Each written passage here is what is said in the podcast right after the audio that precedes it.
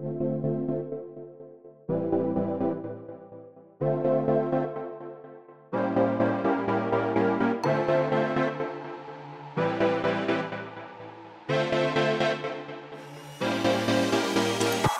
Willkommen bei Hooked FM, dem wöchentlichen Podcast von hookedmagazin.de. Wir reden über den PC-Port von Red Dead Redemption 2 und unseren Eindruck zu Shenmue 3, Destiny 2, What the Golf und I, The Somnium Files. Das alles und mehr jetzt bei Folge 241 von Hooked FM.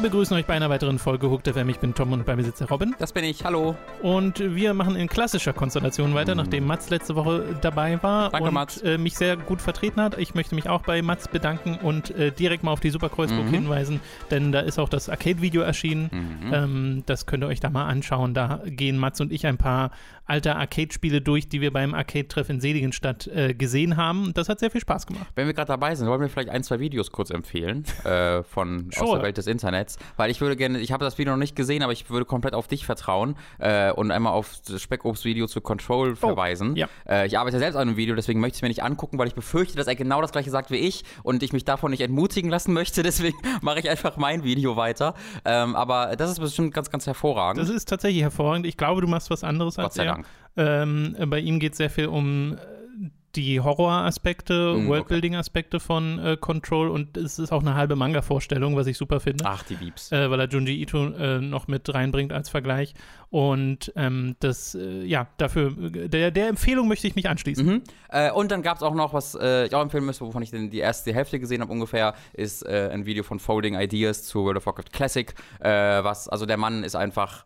Der äh, Dan Olsen heißt er, bespricht dort WoW Classic aber aus, aus der Sichtweise eines richtig krassen WoW-Spielers, der aber auch äh, unglaubliche kritische Beobachtungsfähigkeit, Analysefähigkeit hat und was WoW Classic bedeutet und generell kulturell, was das bedeutet, bla bla bla. Und das ist super gut, super einzigartig und super schauenswert.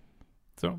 Äh, Wäre ich vorbereitet, könnte ich jetzt noch 20 weitere Videos machen, aber das machen wir mal nicht. Ich dachte Äh, aber, wir- wenn wir gerade dabei sind. Wir äh, machen einfach mal weiter mit den News dieser Woche und angefangen mit einem PC-Port, was an und für sich jetzt so keine so große Neuigkeit wäre, aber es geht um Rockstar Games und es geht um Red Dead Redemption 2, wo schon lange Mhm. äh, nicht nur ein PC-Port vom zweiten Teil, sondern eigentlich auch vom ersten Teil gefordert wurde. Und den ersten gibt's nicht, aber Komisch, ne? äh, genau, finde ich auch eigenartig. Das, aber wahrscheinlich wäre der Aufwand einfach zu hoch, das jetzt auch noch hinterher zu porten. Äh, schätze ich mal. Theoretisch könnte sich Rockstar allerdings alles leisten, deswegen Ja. ist es so ein bisschen äh. Aber äh, Rockstar, äh, Red Dead Redemption 2 erscheint bereits am 5. November auf dem PC über den Rockstar Games Launcher, über Epic, über Humble äh, und noch irgendwie Greenman Gaming Digital und noch irgendwie andere digitale Storefronten. aber, die auch, meisten. aber auch über Steam, nur über Steam halt erst im Dezember. Ja, finde ich das finde ich sehr interessant. Sie ähm, wenden da eine neue Taktik an, die ich, wir, glaube ich, bisher noch nicht gesehen haben.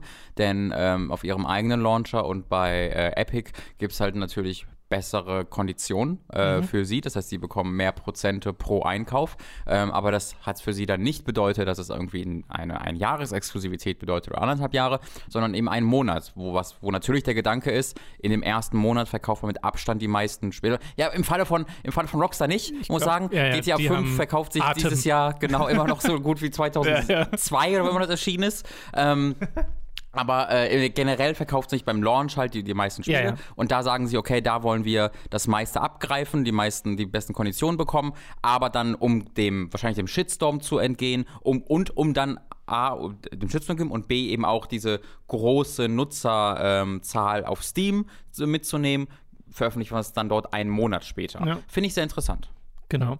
Äh, ich finde auch interessant, weil es ist ja alles Take-Two, ne? Rockstar Ja. ist Take-Two. Ja.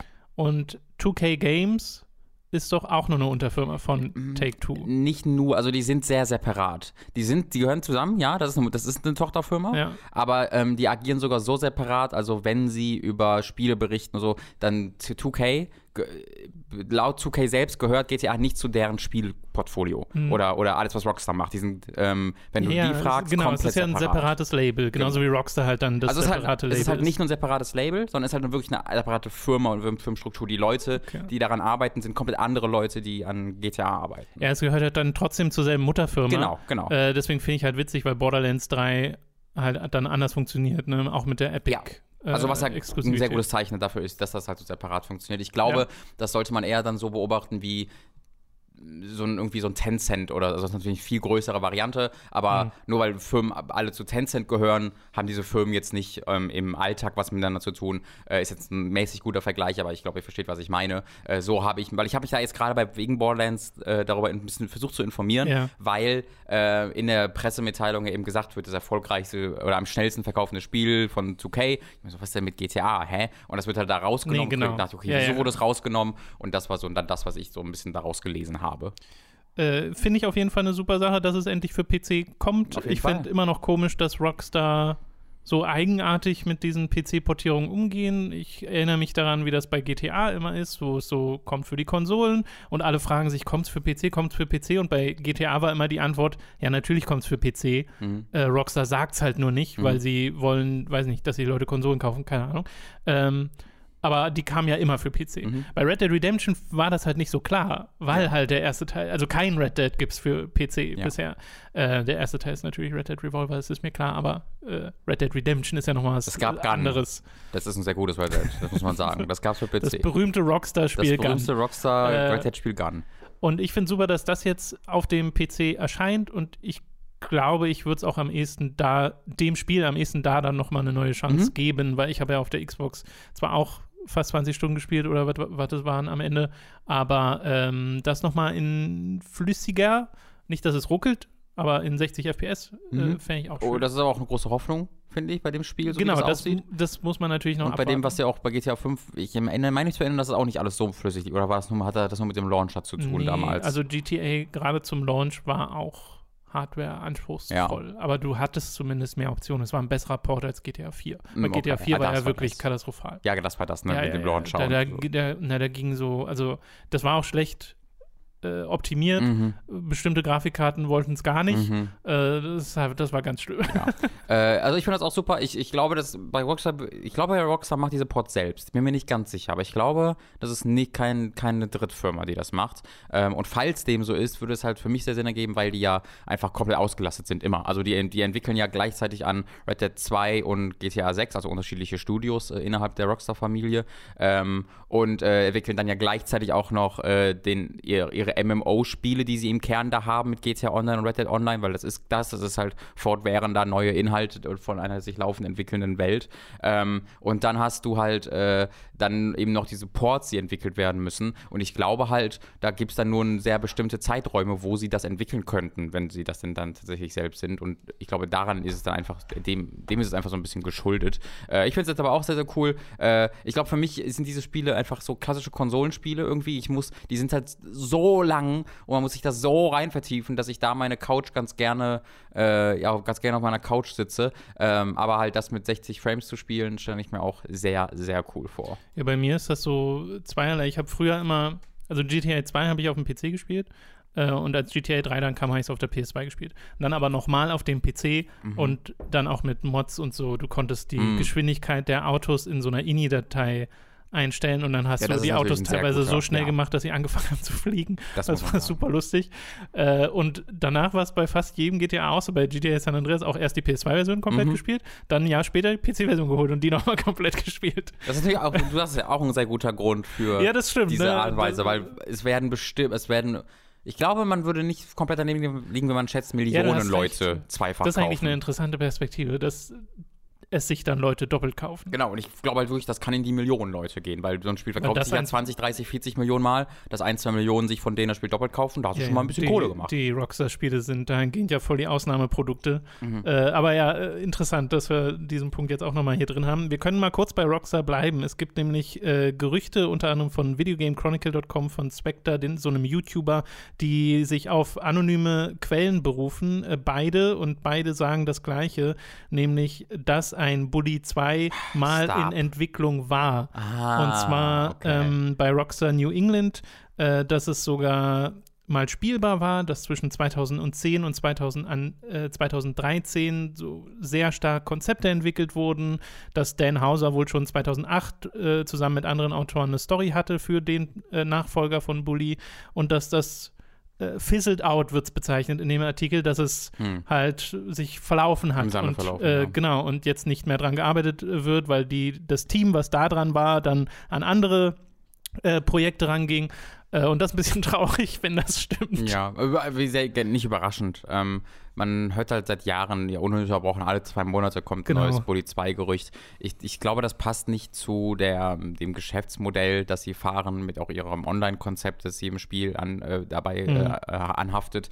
Ähm, ich glaube aber auch, ehrlich gesagt, dass ich mir, also ich persönlich bin mir nicht sicher, ob ich ein Sp- Rockstar-Spiel im Jahre 2019 oder 2020 haben will, äh, in dem es um Gewalt an Schulen, sei es psychische oder reale Gewalt wird und deren Interpretation von Satire brauche äh, in, in, in, in einem Jahr oder in einer, in einem Generation, im Zeitalter, wo halt in Amerika diese School-Shootings so alltäglich sind. Ähm, ich glaube nicht, dass die Hausers äh, und ihr Writing, ihre Writing-Partner da so richtig gut geeignet für sind, um das adäquat zu verarbeiten. Ähm, und ich habe auch, ich habe Bully selbst nie gespielt, aber ich habe mir mal so ein, auch so einen kompletten Playthrough angeguckt vor einiger Zeit. Und das ist alles, das ist cool. Es ist, äh, es ist aber halt in keiner Weise irgendwie anspruchsvoll oder überraschend oder ähm, großartig.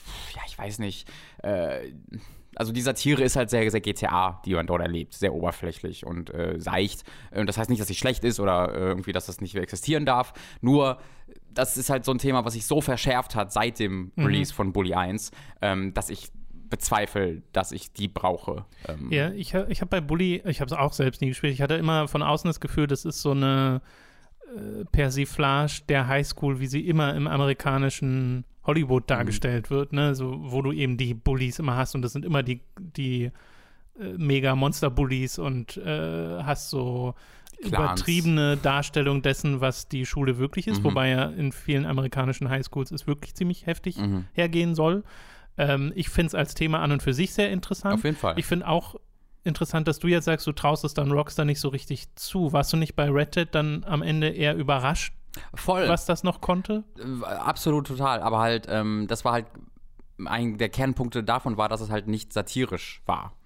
Ähm, das ist ja das, was GTA macht und Red Dead 2 war eben einfach eine gut erzählte Geschichte mit guten Charakteren. Mhm. Ähm, und ich, das wäre halt ein krasser Left-Turn für Bully. Wenn sie das machen würden, dann, dann, dann wäre ich doch Wenn sich ernst da habe ich jetzt gar nicht drüber nachgedacht, sondern ich bin jetzt halt in der Perspektive rangegangen, wenn du Bully 2 machst, dann machst du einen Bully, wie Mhm. halt Bully war. Ähm, aber wenn sie eben sagen würden, okay, wir gehen weg von diesem kompletten Überzeichnung äh, und von der GTA-Fizierung dieser, äh, diese, diese, dieses Schullebens äh, und gehen eher in die Red Dead-Richtung, wo es wirklich einfach ähm, ja fast schon kaltherzig real wird, ähm, das könnte ich mir schon Ja. eher funktionieren. Da würde ich dann aber wiederum die Sorge haben, bräuchte ich das einfach, also muss ich das visualisiert sehen, weil so ein Western, einfach so ein im Kern, einen Ja, Anführungszeichen ja, ja. realistischen Western zu erleben, ist immer noch eine coole Fantasy. Äh, jetzt eine realistische Darstellung von Bullying an der Schule zu sehen, die mich, die mich mitnimmt und emotional fertig macht, brauche ich jetzt eigentlich auch nicht so sehr.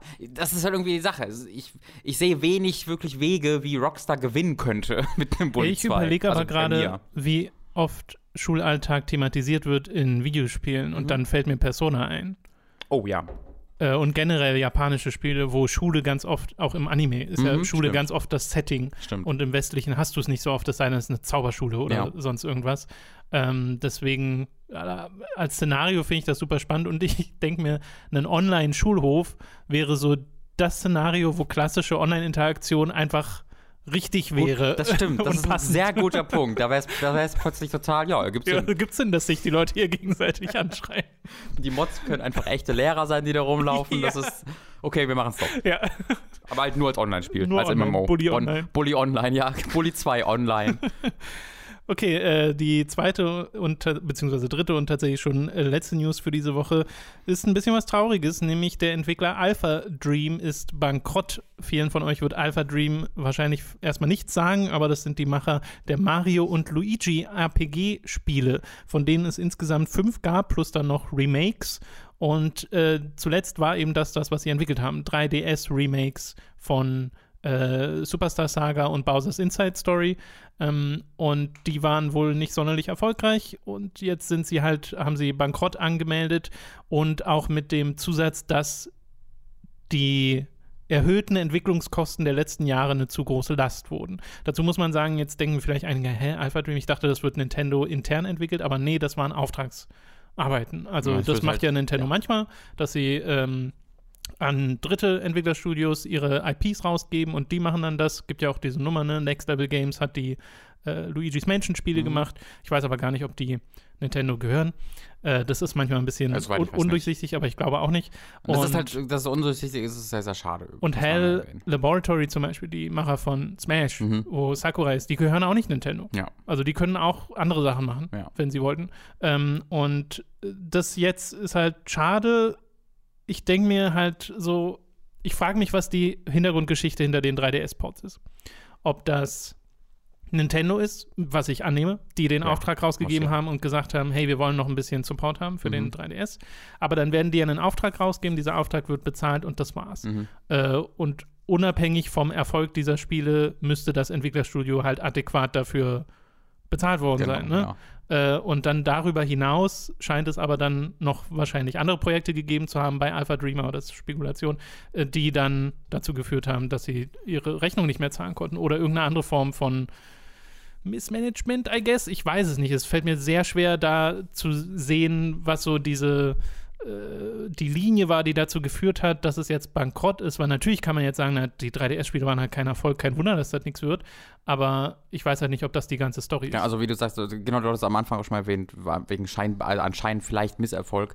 Das glaube ich auch nicht, dass man das davon äh, ableiten kann, ähm, weil wir eben, also es ist nicht selbstverständlich, dass die überhaupt irgendwas von einem Erfolg oder Misserfolg hätten von diesem Spiel. Ähm, das wissen wir einfach nicht. Äh, ich kann mir, also was ich, das eine, was ich mir halt vorstellen kann, ist halt ein klassischer Handheld-Entwickler und es gibt keine Handhelds mehr. Es gibt halt die Switch äh, und für die Switch-Spiele zu entwickeln ist erst ist halt schnell einfach teurer als für ein 3DS, weil die Spiele halt mit anderen Switch-Spielen konkurrieren müssen. Das heißt, ups, wir haben unsere Standard, irgendwie unsere Tools und unsere ganze äh, Firmenstruktur, die auf dann doch relativ kleine Handheld-Projekte ausgelegt ist. Und jetzt müssen wir, wenn zwar nicht in den AAA-Bereich gehen, aber zumindest müssen wir halt jetzt unsere Produktionsaufwand äh, schon erhöhen, äh, dafür, um Switch-Projekte liefern zu können, weil Nintendo nicht mehr daran interessiert ist, unsere 3DS-Projekte zu ähm, finanzieren. Äh, das ist so die eine Herangehensweise, die ich hätte, aber durch die schlechte Kommunikation, oder nicht die schlechte Kommunikation, aber die fehlende Kommunikation, die da generell existiert, ähm, was ja auch dazu, äh, was ja auch dazu gehört, ist einfach, dass man normalerweise eben nicht weiß, dass diese Leute sind, die diese Reihe entwickeln, Mhm. was ich halt super scheiße finde in der japanischen Videospielindustrie, dass diese Auftragsarbeiten dann einfach unter dem Namen des Publishers in, ganz oft laufen äh, und man kann es dann recherchieren und findet dann den Namen des Entwicklers raus, aber oftmals wird er ja einfach gar nicht auf, ständig auf der Verpackung oder so, sondern steht einfach Capcom und Nintendo so? oder so. Ja, ja, also äh, hast du irgendwie jemals Alpha, Alpha-Dings nee, nee, aber ich habe die gesehen? Mario Luigi-Spiele auch nie gespielt. Ja, also ich habe halt Superstar Saga gespielt. ich überlege ähm, nur gerade bei Luigi's Mansion, ob da irgendwo mal Next Level Games stand, weil ich würde vermuten, schon. Aber Also ich, ich, vermute, nee, also ich vermute auch, dass das dann irgendwo im Spiel dann mal steht, aber in der Berichterstattung, in der? Kommunikation, in äh, Das sind Nintendo-Spiele, du, genau, das es ist so die halt immer eine- Identität. Genau, die es sie sind, und das ist ja auch im Sinne von Nintendo Ja, ja. und das ist ja auch, das zieht sich ja auch durch Square Enix und Capcom. Das, das wird ja sehr, sehr gerne gemacht, dass wenn so ja in Japan entwickelte Spiele ähm, anderen Subunternehmen in Japan gegeben werden, dass es dann doch einfach oft unter diesem Namen ähm, der, der, der, des Publishers läuft. Es kommt Äh, immer ganz drauf an, schade. was so der Entwicklerkult ist, ne? Weil ich glaube, da gibt es auch nochmal den Unterschied zwischen internes und externes Studio. Ähm, aber ich habe das Gefühl, dass ein Rare bei Nintendo, aber die gehören Nintendo wirklich, Hm. äh, dass da schon ein gewisser Das Kult stimmt, drum entstanden ist. Aber ich weiß nicht, wie sehr wirklich Nintendo dafür gesorgt hat und wie Mhm. viel das einfach die Community ist. Mhm. Ähm, und bei Studios wie Sony, da hast du ja ganz stark dieses, das ist Sony Santa Monica, das ist Naughty Dog. Wie gesagt, also ich, ich, also ich beziehe das halt wirklich auf Japan. Also das ist halt etwas, was ich jetzt vor allen Dingen in meiner Erfahrung in Japan erlebe. Ähm, das heißt, wenn ein Ja, ja, japanischer nur ich Publisher meine, andere nur- japanische Entwickler beauftragt. Genau, ja. Sony ist ja trotzdem auch eine japanische Firma, nur halt mit. Aber ne, die haben ja Du alle redest halt von westlichen Entwicklern. Genau, ja. Genau. Das, das meine ich halt. ne, innerhalb Japans heißen die Studios Japan Studio und Mhm. Äh, ich weiß nicht, wie viele Sony da noch hat. Das weiß ich Fällt, halt auch fällt, mir, nicht. fällt mir einfach gerade nicht ein. Ähm, naja, egal. Äh, Das eigentliche, die eigentliche News geht ja wirklich um Alpha Dream äh, Mhm. Bankrott. ist halt so eine Sache, ich weiß nicht, wie das in Japan geregelt wird. Das heißt ja, man kann die Rechnung nicht mehr bezahlen, ob sie da irgendwie noch Assets verkaufen können und sich so noch retten, das weiß ich nicht. Das heißt jetzt nicht sofort, dass die, Luigi über Bord. dass die komplett weg sind. Mario Superstar Saga in Zukunft. Wir haben Aber- Luigi verkauft. Aber ich bezweifle ganz stark, dass Nintendo sie kaufen wird. Äh, ich glaube eher, wenn die dann nochmal Mario und Luigi-Spiele machen wollen, geben sie die jemand anderen. Äh, nehme ich zumindest stark an. Ja. Gut, damit sind wir durch mit den News für diese Woche. Es ist wieder Zeit für eine kleine Werbeunterbrechung. Über audible.de slash könnt ihr ein kostenloses Probeabo beim Hörbuchdienst Audible abschließen und erhaltet folglich das erste Hörbuch eurer Wahl umsonst, das ihr auch über diesen kostenlosen Probemonat hinaus behalten könnt.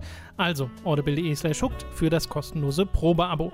Außerdem sei an dieser Stelle unser Shop bei getshirts.de empfohlen. Da könnt ihr euch nämlich Shirts, Pullover, Tassen, Mauspads und mehr mit Hooked und Time to 3 Motiven holen. Den Link dazu findet ihr in der Beschreibung und auf unserer Website. Schließlich gibt es da noch unseren Amazon Affiliate Link, über den ihr Spiele, Filme, Serien oder was ihr sonst eben gerade noch so braucht bestellen könnt. Und auch den findet ihr in der Beschreibung. Wir kommen zu den Spielen, die wir in der letzten Woche oder in den letzten Wochen in meinem Fall gespielt haben. Äh, denn ich will einmal über Shenmue 3 reden, über das ich ja im Podcast dann noch Mhm. nicht geredet habe, obwohl ich das jetzt spielen konnte. Äh, denn ich bin ein Bäcker dieses Spiels, also Full Disclosure an dieser Stelle. Ähm, ich habe das Spiel finanziell unterstützt über diese Crowdfunding-Kampagne und dadurch konnte ich jetzt auch die Trial spielen, die rausgeschickt wurde an Leute, die dieses Spiel unterstützt haben, in der man in Bailu Village rumlaufen kann, äh, noch ohne Story-Kontext. Das ist wohl relativ kurz nach Spielstart.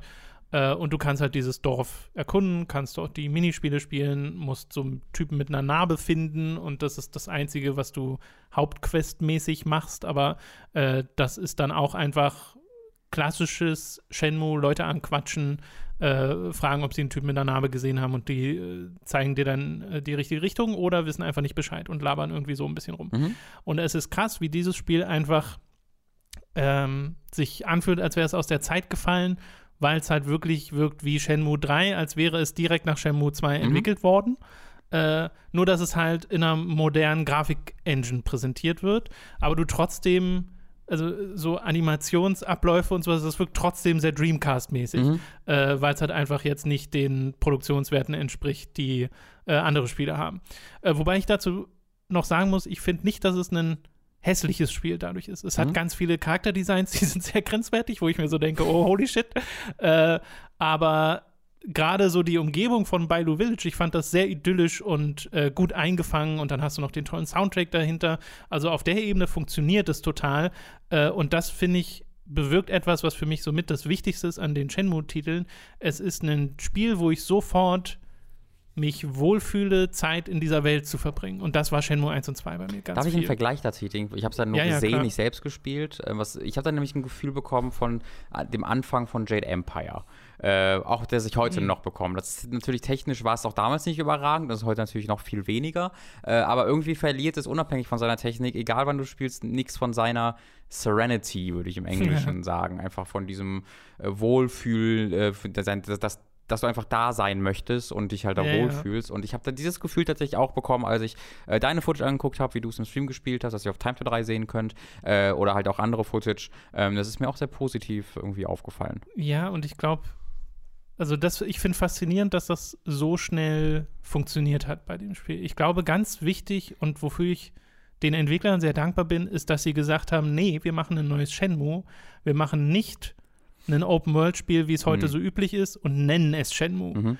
Äh, und das finde ich ist essentiell dafür, was dieses Spiel am Ende sein wird. Und ich weiß es immer noch nicht, ne? Also kann ja sein, dass das Story hat, die sich wieder nur genau fünf Zentimeter fortbewegt und Mhm. danach ist sie vorbei. Mhm. Äh, was äh, schlimm wäre, aber mal gucken, äh, wie das wird. Aber wenn das jetzt zumindest indikativ ist für die Art und Weise, wie sich die anderen Umgebungen dieser, dieses Spiels anfühlen, wie sich das generelle Spiel anfühlt, dann bin ich da sehr optimistisch, weil das ist genau das, was ich persönlich haben wollen würde von einem Shenmue. Und was mir ja so schwer fiel, auch bei meinen Late to the Party Videos zu den ersten beiden Teilen, ist zu sagen, was ist Shenmue denn für ein Spiel? Mhm. was ist es für ein Genre? Weil es ist zu großen Teilen einfach ein Adventure, wo du äh, einen Auftrag hast, mit Leuten quatscht und versuchst dem nachzukommen und du hast dann halt Kämpfe ab und zu da drin. In Shenmue 2 deutlich mehr als in Shenmue 1, aber trotzdem ist es von der Gesamterfahrung nicht mal die Hälfte, Mhm. die du mit Kämpfen verbringst. Und das ist sehr untypisch. Äh, und auch heute für Open-World-Spiele noch sehr untypisch. Ja. Äh, und ich würde ich würde fast sowas wie einen Hangout-Game oder so als Ach so. Genrebezeichnung dafür benutzen. Einfach nur ein Spiel, wo du gerne bist. Mhm. Ähm, weil, ne, sie haben ja damals versucht, eine neue Genrebezeichnung zu finden. Das hat ja nicht so richtig geklappt. Dieses Full wow. Reactive Ice Entertainment, Ja. wie sie es genannt haben, wo sich jeder so denkt, äh, nee, das benutze ich nicht. äh, aber für Free, mich sind es voll die Hangout-Spiele. Einfach Spiele, in denen ich gerne bin. Mhm. Und ne, ich mache ja nicht, ich habe ja jetzt hier in der Demo auch nicht so viel gemacht. Ich habe mit ein paar Leuten geredet, die Dialoge sind auch auf dem Niveau von Shenmue 2, wo ich dieses Mal denke, jetzt muss es auch Absicht sein. Also der Unterschied ist auch, wenn du es auf Japanisch spielst, es wirkt alles sehr viel ernstzunehmender, sage Mhm. ich so. Im Englischen wirkt es auf mich so, als hätten sie einen Voice Director gehabt und vielleicht auch generell so die Richtungsangabe, macht das so wie früher. Naja, Weil oder es sie ist machen ja- es einfach genauso wie früher wirklich, dass es immer noch diese japanischen Leute gibt, die da drüber gucken Das- und Ja, also so fühlt sich halt wirklich an, ne? Ja. Weil bei Shenmue 1 und 2, das sind ja keine richtig, also so reden ja Leute nicht miteinander, Ja. wie Leute in Shenmue 1 und 2 miteinander reden. Und in Shenmue 3 ist es genau das Gleiche. So Okay. reden Leute nicht miteinander. So, also wenn ihr euch sehr, und ich weiß, das war ja auch ein Problem für dich, wenn, Mhm. äh, wenn du dich sehr gestört hast an den Dialogen von Shenmue 1 und 2, sie sind hier ganz genauso, wenn du es Okay. auf Englisch schaltest. Äh, und du hast ja auch den gleichen Sprecher für Rio. Mhm. Den haben sie ja wieder rangeholt, was ich super finde. Äh, ich finde ja auch damit kommt so eine gewisse Sympathie rüber, auch wenn das alles sehr ungelenk Wer- ist. Wer seid ihr? It's been 20 years. ja, ja, genau. I've been living on the streets. Äh, Help. und dann spielst du halt Lucky Hit, ne? So teilweise die Minispiele, die es vorher gab. Jetzt gab es hier so ein Schildkrötenrennen, wo du eine, eine Schildkröte aussuchst und die dann anfeuerst und äh, hoffst, dass sie zuerst äh, durchs Ziel kommt. Es ist jetzt so, dass du, was wohl an äh, Glücksspielgesetzen liegt, habe ich Mhm. zumindest mal gelesen, dass du jetzt erst Chips kaufen musst, mit denen du dann Glücksspiel betreibst, nicht Mhm. mehr direkt mit den Münzen, die du Mhm. hast. Äh, sicher bin ich mir aber auch nicht, ob das wirklich daran liegt oder äh, irgendwas anderes Mhm. ist. Ähm, weil, wenn du deine richtigen Münzen benutzt, wofür es auch Lucky Hit Boards gibt, dann kriegst du aber nur Preise dafür, kein äh, Geld oder sowas. Das funktioniert nur mit den Chips. Fand ich nur in- interessant. Äh, auch diese Beobachtung, die hatte mal jemand auf Twitter getätigt. Ähm, ja, ich bin da wirklich angetan von. Also schaut euch vielleicht mal wirklich den äh, Stream an. Aufzeichnung gibt es auf Time to 3, hat ja Robin gerade schon gesagt. Da bekommt ihr mal ein Gefühl für die Atmosphäre, die Shenmue erzeugt, weil das ist so ganz essentiell und fällt mir immer schwer in Worten rüberzubringen. Aber ich habe es ja nach Shenmue 1 und 2 gemerkt, nachdem ich die durch hatte. Gerade jetzt in den letzten Monaten hatte ich immer wieder so das Bedürfnis, mal nach Yokosuka zurückzugehen, weil ich mich da so wohlfühle. Mhm. Obwohl es in Shenmue 1 zum Beispiel auch echt nicht so viel zu tun gibt. Ne? Du hast ja eine relativ begrenzte Aktivitätenbandbreite. Mhm. Äh, da gehst du halt in die Stadt und gehst mal was einkaufen oder in, ins Arcade. Aber irgendwie hat das schon gereicht. Äh, und das finde ich faszinierend. Deswegen mal gucken, was dieses Spiel wird, wenn es im November erscheint. Auf jeden Fall, ähm, meine Skepsis ist ein bisschen gewichen, sagen wir es so. Sehr schön. Ja. Freut mich sehr. Du hast ein Spiel gespielt, äh, das jetzt frisch auf dem PC erschienen, nee, das stimmt nicht so Das ganz, frisch nicht, auf Steam erschienen ist. Auf dem PC gibt es es schon lange, äh, nämlich Destiny 2. Es Mhm. ist jetzt, äh, die Migration wurde getätigt Mhm. vom Blizzard Launcher auf Steam, weil ja Destiny bzw. Bungie sind ja jetzt frei. They're free. Das ist ja ein neuer Engine-Name, ein Genrename für Destiny. Oh, free. Full Reactive als nee, Moment. Das ergibt überhaupt keinen Sinn. Ähm, und sie haben ja neulich auch äh, gepostet hier, sie wollen eine Multi-Franchise Corporation Genau, werden. bis also sie werden 2025 Genau. mindestens ein neues Spiel. Richtig. Sie werden auch was anderes machen, was hat, nicht ja. Destiny ist. Äh, genau, und äh, zusätzlich ist ja auch äh, das Add-on erschienen, Shadow Keep, äh, Richtig, gemeinsam ja. mit dem äh, Relaunch von Destiny 2. Also es war wirklich ein Relaunch des Spiels, denn du hattest einerseits die Migration, ähm, du hattest andererseits ja das ähm, Cross-Save, was bereits vor einigen ähm, Wochen aktiviert wurde, wodurch du deinen Progress von allen, also einfach teilen kannst auf allen Plattformen und du überall weiterspielen kannst, genau. Ähm, leider aber nicht Cross-Buy oder Cross-Play. Also du Mhm. musst es trotzdem auf jeder Plattform einzeln kaufen und kannst auch nicht mit Leuten auf anderen Plattformen spielen, zumindest noch nicht. Ähm, und äh, was halt ebenfalls aktiviert wurde, gemeinsam mit dem Launch von Shadow Keep, ist eben der Free-to-Play-Aspekt des Spiels. Destiny 2 heißt jetzt Destiny 2 New Light, äh, zumindest im Spiel. In, äh, unter, auf Steam ist immer noch einfach Destiny gel 2 gelistet. Kann sich jeder runterladen und installieren. Und was jeder dann dabei hat, ist Destiny 2, das Kernspiel, äh, und die beiden ersten Add-ons ähm, äh, ähm, Curse of Osiris und Warmind. Äh, das waren die DLCs, die im ersten Jahr erschienen sind und alle ähm, sonstigen Inhalte, die in diesem ersten Jahr äh, veröffentlicht ja. wurden. Und da hast du schon bestimmt, weiß ich nicht, 60, 70, 80 bis zu hunderte Stunden äh, ähm, äh, Content, je nachdem, wie sehr du halt auf Grinden und Raiden und so ja. aus bist. und was ihr euch dazu kaufen müsstet, wenn ihr alles haben wollt, ist einerseits dann Forsaken, ne, das ist das erste richtig große Add-on. Gab es sogar mal ein Video bei erschienen ist. Genau, habe ich ein Testvideo dazu gemacht, könnt ihr euch gerne angucken.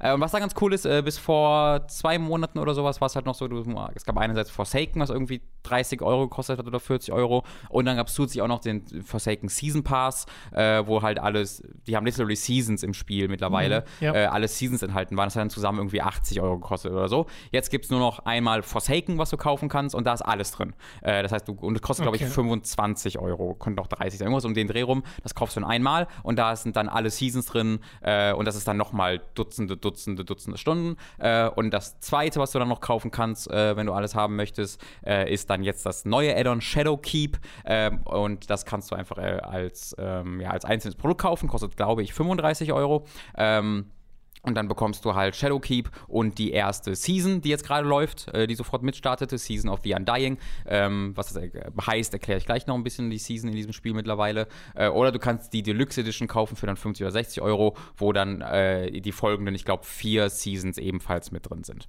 Okay. Ähm, und Seasons ist es, heißt es jetzt, weil ähm, ist, sie sind ja jetzt sehr oft einfach ein MMO. Activision hat verboten, das MMO zu nennen früher. Jetzt sagen sie einfach, nee, wir sind ein fucking MMO und that's it. Äh, und deswegen gehen sie jetzt sehr viel mehr in dieses Ding rein, dass sie halt fortlaufende Geschichte erzählen, äh, die zusammenhängt, wo es Events gibt, die dann einfach weg sind, die, die, äh, die in, diesem, mhm. in dieser Season halt präsent sind ähm, und die Belohnungen auch erstmal exklusiv für diese Season sind. Die kommen dann irgendwann später nochmal wieder, falls du alles sammeln willst, dass die Möglichkeit ja. immer noch besteht. Aber jetzt gerade läuft halt die Season of Undying, heißt sie. Äh, und da gibt es gerade ein, ähm, ein Event, das nennt sich, ich glaube, Vex Invasion oder so ähnlich. Äh, das wählst du halt aus und das ist halt ein Game Mode, wo du mit sechs Spielern insgesamt äh, einen so einen Black Garden heißt es hier, das ist auch, war auch im ersten Teil schon drin, den Black Garden invadierst und dort eben Vex-Horden abschlachten musst und da gibt es dann Bosse und, und das ist halt wirklich strukturiert und dauert so eine 20 Minuten, äh, eine halbe Stunde und dafür bekommst du eben einzigartige Belohnungen und in, ich glaube, 50 Tagen, 60 Tagen, wenn diese Season vorbei ist, gibt es diesen Mode nicht mehr. Der wird dann, der geht dann raus. Okay. Äh, und es gibt halt auch jetzt gerade ein Artefakt, äh, Slot, der neu dazu kam zu dieser Season. Äh, die, das, dieses Artefakt kannst du aufleveln, dadurch kriegst du mehr Power, was quasi das Leveling im Endgame ist. Äh, und du bekommst so einzigartige Mod-Belohnungen. Und auch dieses Artefakt gibt es jetzt für diese Season. Und ab der nächsten Season ist das weg und es kommt ein neues Season-Item. Und das machen sie sehr offen, dass, also sie kommunizieren das sehr offen, dass sie das machen, weil sie Sachen ausprobieren möchten. Weil sie sehen möchten, wie Dinge ankommen. Wenn Sachen nicht funktionieren, dass sie das nicht mitschleppen müssen die nächsten Jahre. Wenn sie sehen, das, was ankommt, können sie es dann doch mitnehmen und sagen, okay, das hat so gut funktioniert, das machen wir weiter.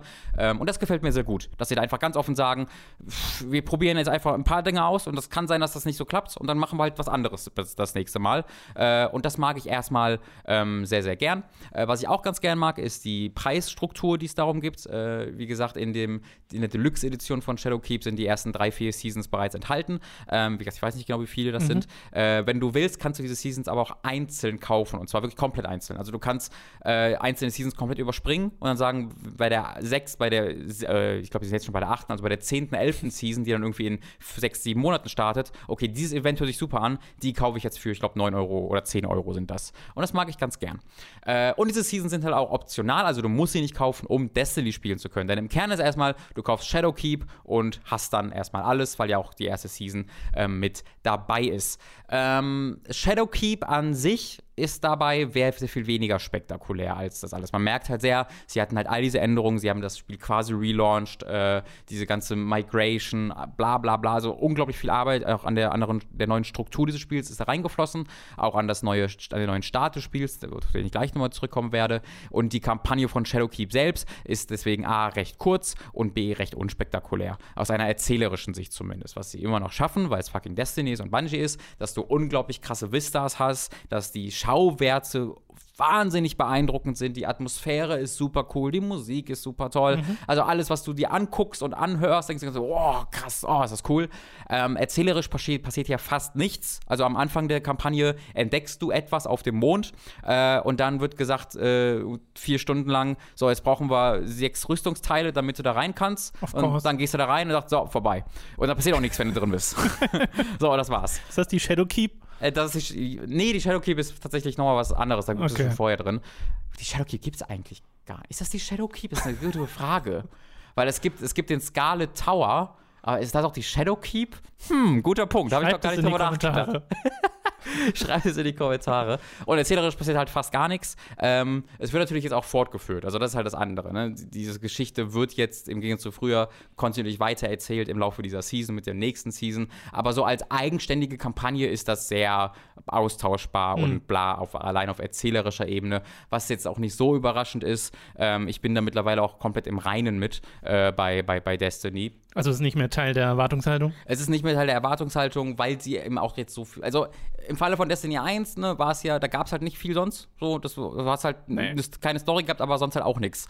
Ähm, mittlerweile hast du halt schon eine Story, die aber immer noch nicht so geil ist, wie sie sein könnte. Ja. Ähm, aber dafür hast du all den anderen Kram, den du machen kannst. Und ich habe jetzt ich würde sagen, ich habe so vielleicht 20 Stunden gespielt äh, an, an Shadowkeep. Äh, würde ich jetzt einfach mal geraten. Ich habe nicht nachgeguckt. Ähm, und da bin ich jetzt auf Level 905 oder Power Level 905. Das, heißt, ich habe den, den, das Softcap erreicht. Äh, ab jetzt mhm. gibt es nur noch ausgewählte, ähm, äh, ausgewählte Aktivitäten, die mein Level anheben. Vorher war, konnte ich einfach alles machen. Äh, und jetzt bin ich quasi im Endgame angekommen und ich habe alles einmal okay. gesehen. Ähm, das heißt, ab jetzt würde ich halt zum Grinden kommen. Äh, und äh, das, ich weiß noch nicht genau, wie viel ich das machen werde. Ich werde es auf jeden Fall noch ein bisschen weiterspielen, weil auf dem PC gerade macht mir Destiny 2 nochmal auf einer neuen Ebene Spaß, mhm. äh, wie immer vorher, weil einfach mit 100 Frames da rumzurennen und diese totalen geilen Vistas zu sehen, rumzuballern, ist hervorragend. Das ist spielerisch, also allein vom Gunplay her, immer noch einer der besten Shooter aller Zeiten. Äh, mit, Im Zusammenspiel mit den Fähigkeiten und den Bewegungsoptionen ist das alles richtig, richtig toll. Äh, und auch äh, diese Aktivitäten, die ich da gerade habe, also die neuen, den Strike, äh, die, äh, diese Vex Offensive und auch das Crucible, der, der Gambit-Mode, über den ich ja bei Forsaken erzählt mhm. habe. Ähm, da ist im Laufe der Zeit nach Forsaken auch noch sind da neue Sachen dazugekommen, die ich halt noch nicht gemacht habe. Und deswegen habe ich gerade so einen Quest-Log, wo wirklich 40 Quests drin sind, wo ich äh, 20 Exotic-Waffen durchbekommen kann und so viele Belohnungen. Es hat so viel angesammelt, dass ich gerade so viel Zeug machen kann. Ähm, und das macht mir gerade alles sehr, sehr viel Spaß tatsächlich, unabhängig davon, dass es erzählerisch auch weniger stark ist als jetzt Destiny 2 oder Forsaken, okay. die ja wirklich wirklich tolle Kampagnen. Also mhm. nicht überragende Kampagnen hatten, aber im, vor allen Dingen im Falle von Forsaken schon echt gute Kampagnen hatten. Auch voller Zwischensequenzen, Voice Acting. Das ist jetzt hier wieder sehr viel mehr so klassisches kleineres DLC. Es gibt irgendwie zwei, drei Zwischensequenzen, die relativ zurückgefahren ja. sind. Und ansonsten läuft es halt über den Mond. Das muss man ganz klar kritisieren. Der Mond ist eine alte aus Destiny 1, ist auch immer noch die gleiche Struktur. Also sieht anders aus, weil andere Gebäude stehen drauf oder mhm. so. Aber im Kern ist das die gleiche Map. Ähm, du hast äh, alte Bosse, die wiederkommen, weil die ganze Struktur ist, die beschwören Albträume und die Albträume von uns sind natürlich die ganzen Bosse von früher. Das heißt, man bekämpft gegen die alten Bosse von früher, die gereskinnt wurden. Ähm, und das ist, das merkt man halt einfach, dass, dass dieses, dass der, das Add-on inhaltlich ein bisschen zurückgefahren wurde, um auf die große strukturellen Änderungen sich konzentrieren zu können. Ja, ich glaube aber, die Community von Destiny 2 ist da doch eher verständnisvoll, oder? Also, würde ich, also in meiner wirkt Erfahrung nach so. wirkt das auch so, ähm, weil auch Bungie das so kommuniziert hat. Also Bungie in der, in der Berichterstattung vorher haben wirklich klar gesagt, so, das ist jetzt der Anfang. Das ist jetzt nicht das große, alles ist neu in Destiny, alles ja. ist anders, sondern das, jetzt haben wir das Fundament gelegt, dass wir unser Destiny bauen können. Ähm, und das wird die nächsten ein, zwei Jahre noch weitergehen. Äh, deswegen bitte äh, habt Gnade mit uns und das merkt man halt auch. Ich hoffe halt, dass Shadowkeep jetzt nicht heißt, dass jeder DLC oder jedes Add-on, jedes große Add-on so genau aussehen wird, mhm. sondern dass sie auch noch sich trauen, so ein bisschen mehr in die Richtung von einem Forsaken vielleicht zu gehen und wirklich coole, spektakuläre, geschichtliche Momente auch einbauen, was ja, jetzt ne, gerade nicht der Fall war. Ein bisschen was werden sie ja sicher noch vorhaben. Ich finde auf jeden Fall gut, dass sie diesen Schwung so hinbekommen Mhm. haben. Scheint ja alles ganz okay zu laufen von dem bisschen, was ich Ja, es mitbekomme. gab Serverprobleme, wie es halt immer beim Launch gibt, Ja. wo Leute ausgerastet sind wegen, weil sie nicht verstehen, wie das funktioniert. äh, aber ist, ja, abgesehen davon.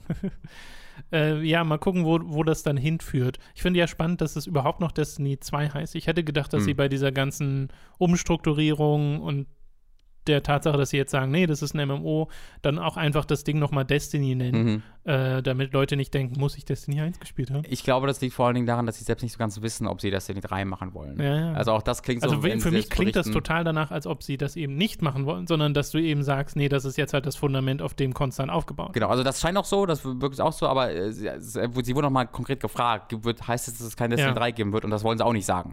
Also es, es scheint mir sehr, wie eine Firma, die einfach jetzt Sachen ausprobieren will und wenn sie dann einem Jahr sagen, Destiny 3 wäre schon geil, dann würden sie vielleicht doch Destiny 3 machen und dann hätten sie halt ein Problem, wenn sie das jetzt Destiny 1 genannt hätten oder einfach eine Destiny Aber genannt hätten. ich kann mir du? halt so schwer vorstellen, dass es zumindest in näherer Zukunft, also den nächsten vier Jahren oder sowas, Mhm.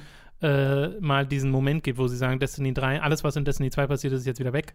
Nee, das glaube ich auch nicht. Also das glaube ich auch nicht, aber Wenn, dann ist das eher Destiny 2 heißt jetzt Destiny 3 und es kommt noch eine Ah, zusätzliche okay. Kampagne dazu. Also sowas kann ich mir eher vorstellen. das können wir auch vorstellen. Also ich glaube halt, eine neue Phase sozusagen. Das ist halt die Frage, ob sie irgendwann mal sagen, okay, wir haben, das baut immer noch alles auf der Struktur auf, die wir unter Activision äh, Ja, ja. auferlegt wurden. Wir wollen dann doch irgendwann So einen kompletten einen kompletten. Neustart machen. Äh, aber ja, ich halte es auch für sehr unwahrscheinlich. Also sie werden auf keinen Fall nochmal so einen so einen Neustart, also kompletten Neustart machen, weil das haben sie auch selbst kommuniziert, äh, dass sie das nicht mochten, dass halt man neu, neu starten muss.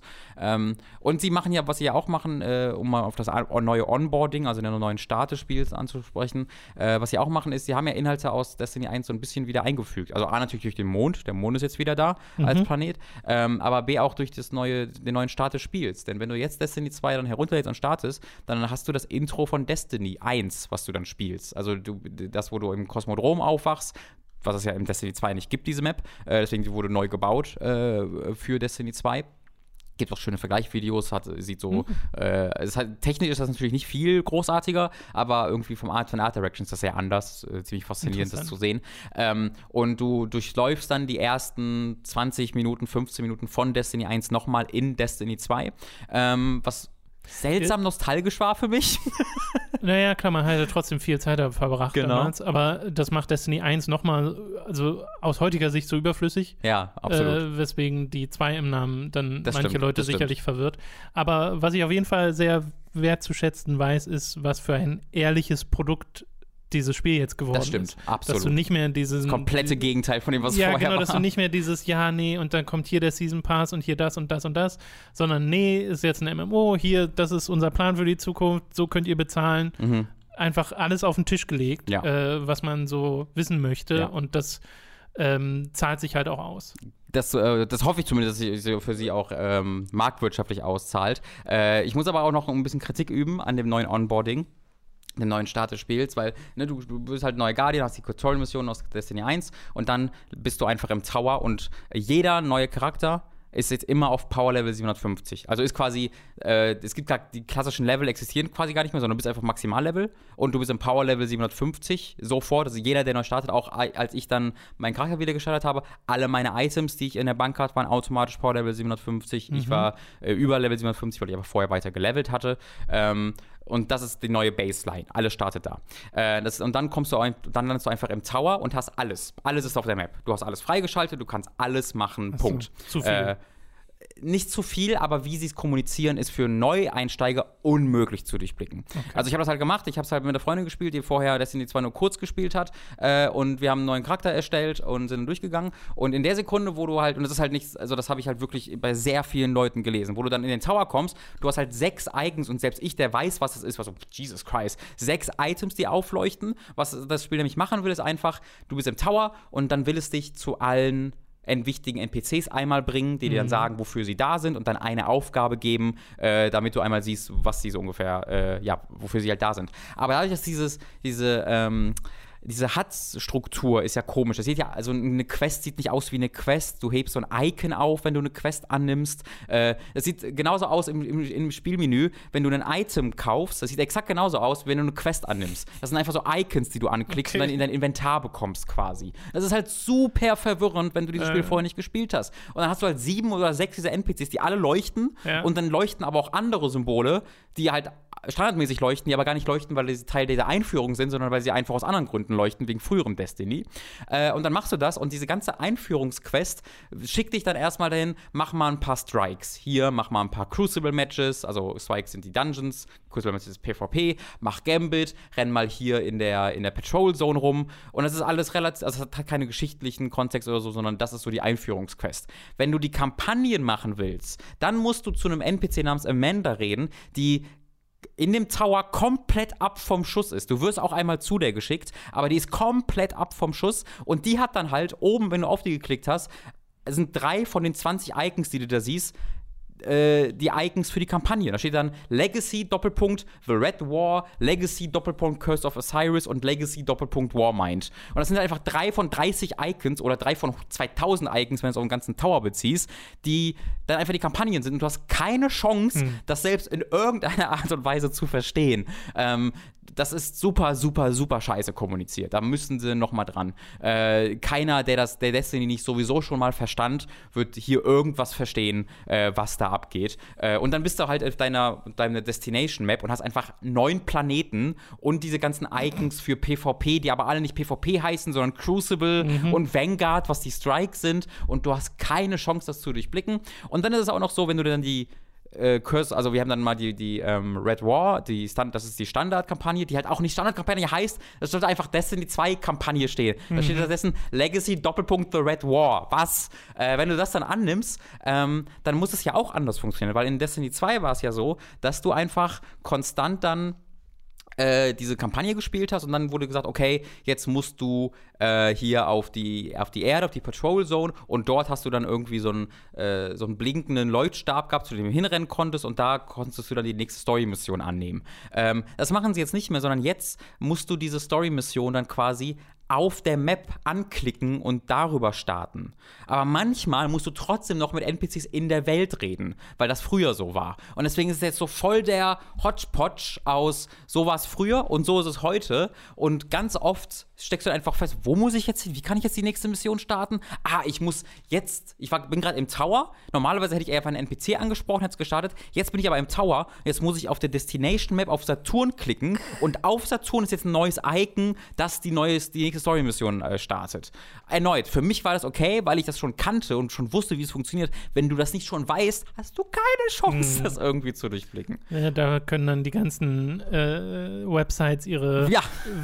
Einstieg in in Destiny 2 genau. Artikel zu machen. Äh, grundsätzlich finde ich das halt trotzdem sehr cool. Also diese Kampagnen haben jetzt halt sehr viel spielerischen Sinn. Du bist halt gelevelt, die bringen dir nichts mehr, außer halt, dass du die Kampagne erlebst. Aber dass sie halt sagen, hier, du startest das Spiel neu und kannst sofort alles machen. Du kannst mit deinen Freunden mhm. spielen. Also du bist Power Level 57, das heißt, in vier, fünf Stunden bist du auch sehr gut gelevelt direkt. Äh, also auch Maximum, äh, wo es so also, geht. Also, wenn du die Story spielst, ist der Progress-Gedanke quasi raus? Ja, dass du nicht im mehr. schon. Das ist auch aber ein bisschen unbefriedigend, oder nicht? Mm, ja, deswegen haben, verstecken sie es wahrscheinlich auch so. Also du, du, spielst diese Story halt wirklich im Grunde nur noch für die, für die Story. Story. Äh, genau, also wir haben halt irgendwie zwei Stunden das gemacht, ne? Und hatten da so eine kleine Handvoll Waffen gefunden und so, aber wirklich sehr wenig. Hm. Äh, und danach haben wir mal eine Runde Strike und Gambit gespielt und da hatten wir halt in, in 20 Minuten dreimal so viel gefunden wie in der ich, vorher zwei Stunden Kampagne. Ich finde ein bisschen merkwürdig, dass sie es so machen, weil ich hätte gedacht, man gibt dann dem Spieler die Wahl. Das wirkt ein hm. bisschen hm. so, als ob du WoW spielst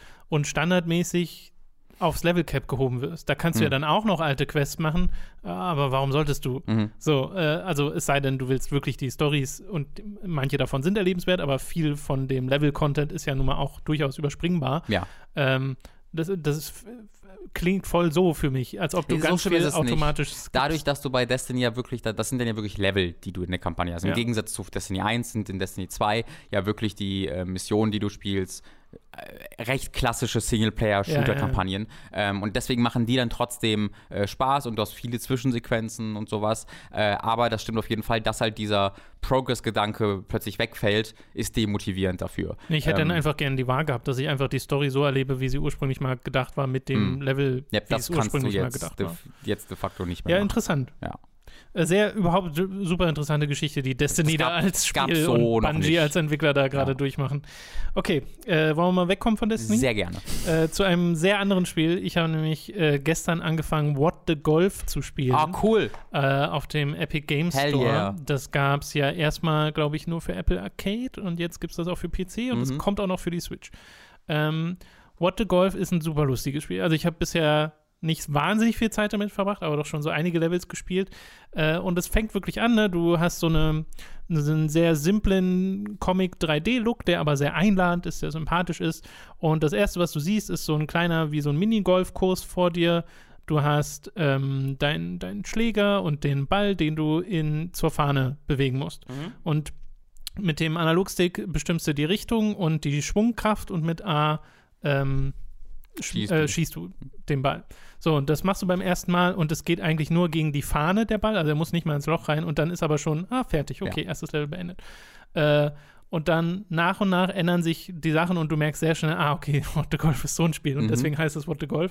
Äh, weil dann hast du mal das Ding, ne, dein Typ steht da mit dem äh, Schläger und äh, du willst wieder zum Loch schlagen, aber dieses Mal wird nicht der Ball geschlagen, sondern der gesamte Typ ragdollt langsam Richtung äh, Loch. Und du dann- weißt es vorher nicht. und du weißt es Du, vorher machst, du nicht, steuerst genau. es genauso, wie du vorher auch es, es, sah, steuerst. es sah so aus, Ja. als ob du ganz normal äh, den, äh, den Ball schießt und dieses schlägst. Und dieses Mal ist es halt der Typ und dann musst du den halt nach und nach zur Fahne bewegen. Und beim nächsten Mal hast du das Ding, es steht gar niemand da, Mhm. sondern du bist schon beim Loch, die Startperspektive, und du schießt halt das Loch nach vorne. Und das ist dann einfach nur so ein kleines Stück Dreck mit dem Loch halt drin, äh, was dann nach und nach nach vorne ploppt. Und dann sind da manchmal noch so Katzen auf diesen kleinen Golfkursen, die du umkippen kannst. Äh, und da ist dann eine riesige Eins als große Grube ausgehoben. Und da schießt du das Loch rein und dann steht da Hole in One. Also literally. Und äh, Goti. dann hast du für jedes dieser Level noch so alternative Sachen. Erstmal einen, Hell yeah. einen Entschuldigung. All in one ist so gut. Dann hast du einen Parkurs, also dass du bei vielen Sachen wirklich, wie es halt in Golf klassisch ist, in einer bestimmten Anzahl Schläge das Ziel erreichen musst. Und dann aber noch eine Spezialvariante, um dann die Krone für dieses Level zu bekommen. Also eigentlich ist jedes Level drei Level. Äh, und bei dem Hole in One war es dann so, dass halt äh, einfach neben der 1 noch eine riesige 2 dazu kam und dann war es halt Hole in Two und du musstest das Loch halt zur 2 bringen. Und der erste Gedanke ist, okay, ich soll in zwei Schlägen dahin kommen. Ah, nee, ist ja Quatsch. Du musst es wieder wortwörtlich nehmen. Du Mhm. sollst wirklich das Loch in die 2 Mhm. äh, reinpacken. Äh, und dann gibt es noch so Sachen, da steht einfach eine komplette Couchgarnitur mit Fernseher und äh, äh, Tisch da an deinem Startpunkt und du, hä? Und dann fängst du halt an zu schlagen und die komplette Couch wird halt geragdollt zum Ziel. Und ein Level war einfach Okay, erklär nicht zu viel. Ich weiß nicht, wie lang das Spiel ist. es gibt so viele Beispiele. Okay. Ich, ich nenne ja jetzt wirklich nur vier, Okay. fünf oder sowas. Das ist Okay. nichts im Vergleich zu dem gesamten Spiel. Ich will nur einfach deutlich machen, wie bekloppt dieses Spiel Mhm. ist. Äh, es gibt ein so ein Ding, wo du einen Umzug machen sollst. Da steht wirklich ein Haus und ein Lastwagen und du musst nach und nach erst den erst die Couch in den Lastwagen reinschlagen, dann äh, den Schreibtischstuhl und noch so ein paar andere Sachen und dann fährt der Lastwagen von alleine los und danach musst du noch das gesamte Haus hinterher schlagen Fuck durch yeah. die Nachbarschaft bis zum äh, Zielort äh, und dann kommen am Ende halt immer äh, kleine Abschlussgags, äh, äh, Wortspiele und das ist super sympathisch. Wirklich. Äh, es ist Indie-Games are make great. ja, es ist super witzig. Es hat wirklich, also du, du hast auch manchmal so Sachen, wo wo ich dann davor saß und dachte, okay, jetzt entweder ich verstehe den Witz nicht oder er ist einfach nicht so lustig, aber nach fünf Sekunden hast du ihn ja wieder vergessen, weil Ja. das so Rapid Fire ist. Weißt du, es geht so schnell, du kommst so schnell durch die Levels durch, äh, je nachdem, ob du jetzt noch immer die Krone holen willst für die einzelnen Level, weil manchmal brauchst du sie, um dann weiterzukommen. Und sie auf verschiedenste Arten und Weisen äh, untergraben sie deine Erwartungshaltung davon, was dieses Golfspiel in Anführungszeichen Mhm. als nächstes macht. Du hast ja auch in dieser, du hast quasi so eine Art Oberwelt, von der aus du die Levels anwählst, wo dann manchmal so Computer stehen, die dann sagen, Golf ist boring, äh, oder äh, Science Shows, Golf ist boring, irgendwie sowas. Mhm. Also die versuchen da ein bisschen Golf wissenschaftlich zu hinterfragen. äh, äh, Endlich. das ist super lustig gewesen. Ich musste mehrmals laut loslachen, weil es einfach so smart ist und weil es halt auch mit Spielperspektive und sowas äh, rumspielt, dass du mal einfach de facto andere Spiele spielst. Also Ja. es sind so viele Spielmechaniken auch da drin verbaut. Äh, Es ist so ein bisschen, also ich hatte mich, ich habe es auf der EGX gespielt letztes Jahr, äh, die ja auch am 17. Oktober dieses Jahr wieder läuft, sehr Mhm. bald schon in Berlin. Kommt da gerne hin, das war super. Äh, und ich habe so ein bisschen das Gefühl bekommen, dass es ein verstecktes WarioWare-Spiel ist. so, dass er sagt, ah, ich bin Golfspiel, und dann sagt, ha, gar nicht. Ich bin eigentlich ein bisschen WarioWare. Nicht so ganz, weil es natürlich äh, schon ein bisschen mehr diese Ja, ja, ja. Kern-Gameplay-Mechanik folgt, aber ähm, es ist eine ähnliche Herangehensweise. Ja, ich verstehe den Zusammenhang durchaus, weil es ja auch so mikrospielartig ist, Mhm. weil es immer nur so kurze Snippets sind. Ne? Du bist ja selten länger als 15 Sekunden in einem Level drin. Äh, aber dadurch, dass so viel hintereinander kommt und so viel offensichtlich so viele Ideen dafür existierten. Mhm. Äh, ich habe erst relativ spät angefangen, mal die Kronen zu machen für die Levels. Erst an der ersten Stelle, wo ich äh, gesehen habe, ah, okay, hier muss ich sie wirklich sammeln, weil ich mich davor gar nicht nochmal beschäftigt habe, einen Level zweimal anzugehen. Äh, und dann gemerkt habe, okay, das sind nochmal komplett andere Sachen, die sie mit diesen Levels machen. Also es ist nicht einfach nur so, hier ist eine leichte Modifikation, sondern hier ist ein komplett anderes Level nochmal. Mhm. So fühlt sich zumindest an. Äh, und das ist halt krass. Ich habe jetzt laut Statistik, glaube ich, 25% der Levels gespielt. Also habe noch richtig viel vor mir. Äh, und ich glaube, das es ist, wird jetzt insgesamt nicht das längste Spiel der Welt sein, aber das muss es auch gar nicht. Ja. Ich finde halt, es hat ein super Pacing, weil du eben so schnell durch die Levels durchgehst und du eben nicht nur Golf spielst, sondern halt so viele andere Sachen. Äh, deswegen ganz große Empfehlung an der Stelle dafür. Ob ihr es entweder, ihr könnt es über Apple spielen, ihr könnt es über Epic Games spielen und dann eben demnächst auch über die Switch. Und wer weiß, wo es noch überall erscheinen wird. Äh, What the Golf. Auf einem echten Golfplatz. Demnächst. Es gibt auch so ein Hintergrund-Theme manchmal, wo die Leute What the Golf singen, was Hell auch sehr yeah. sympathisch ist. I wanna ride my bike. Entschuldigung. Das, Das war da- sympathisches Kommt mir da direkt wieder in den Sinn. Äh, okay, wir machen bei dir mal weiter mit dem nächsten MMO. Sorry. Du hast nämlich World of Warcraft gespielt. Jetzt Und zwar im Wesentlichen fertig. Äh, also soweit wie es geht. Ja. Ähm, 8 Punkt, Patch 8.2.5 ist erschienen und Patch 8.2.5 äh, hört sich nach, einem, nach so einem Ding an, ja, jetzt ist der Bug weg. Aufregend. Äh, ja, es ist aber tatsächlich das Ende der Warp-Campaign gewesen. Also der ganze Kernkonflikt, die Kernkampagne, die mit äh, Battle for Azeroth startete, ähm, endete jetzt hier. Es wird nicht der letzte Patch sein, sehr wahrscheinlich. Also es wird, äh, zumindest wenn man dem bisherigen Progress folgt, sehr wahrscheinlich halt so im Januar der wirklich letzte Patch 8.3 kommen mit noch einem Raid. Ähm, aber äh, das ist dann quasi der Anfang der nächsten Story, äh, die jetzt auch sehr lange schon äh, vorkommuniziert wurde, auch durch die Geschichte. Das ist jetzt nicht überraschend oder so. Ähm, aber die War Campaign äh, ist jetzt äh, vorbei, der Krieg ist vorbei. Äh, ich werde natürlich jetzt nicht äh, erzählen, wie, Nee. warum und weshalb. Ich muss mich so zusammenreißen, diese Cutscene-Videos nicht zu gucken, die Mhm. Blizzard hochladen auf ihrem Denn das ist direkt das erste, was ich, wo ich quasi ekstatisch bin, Tom.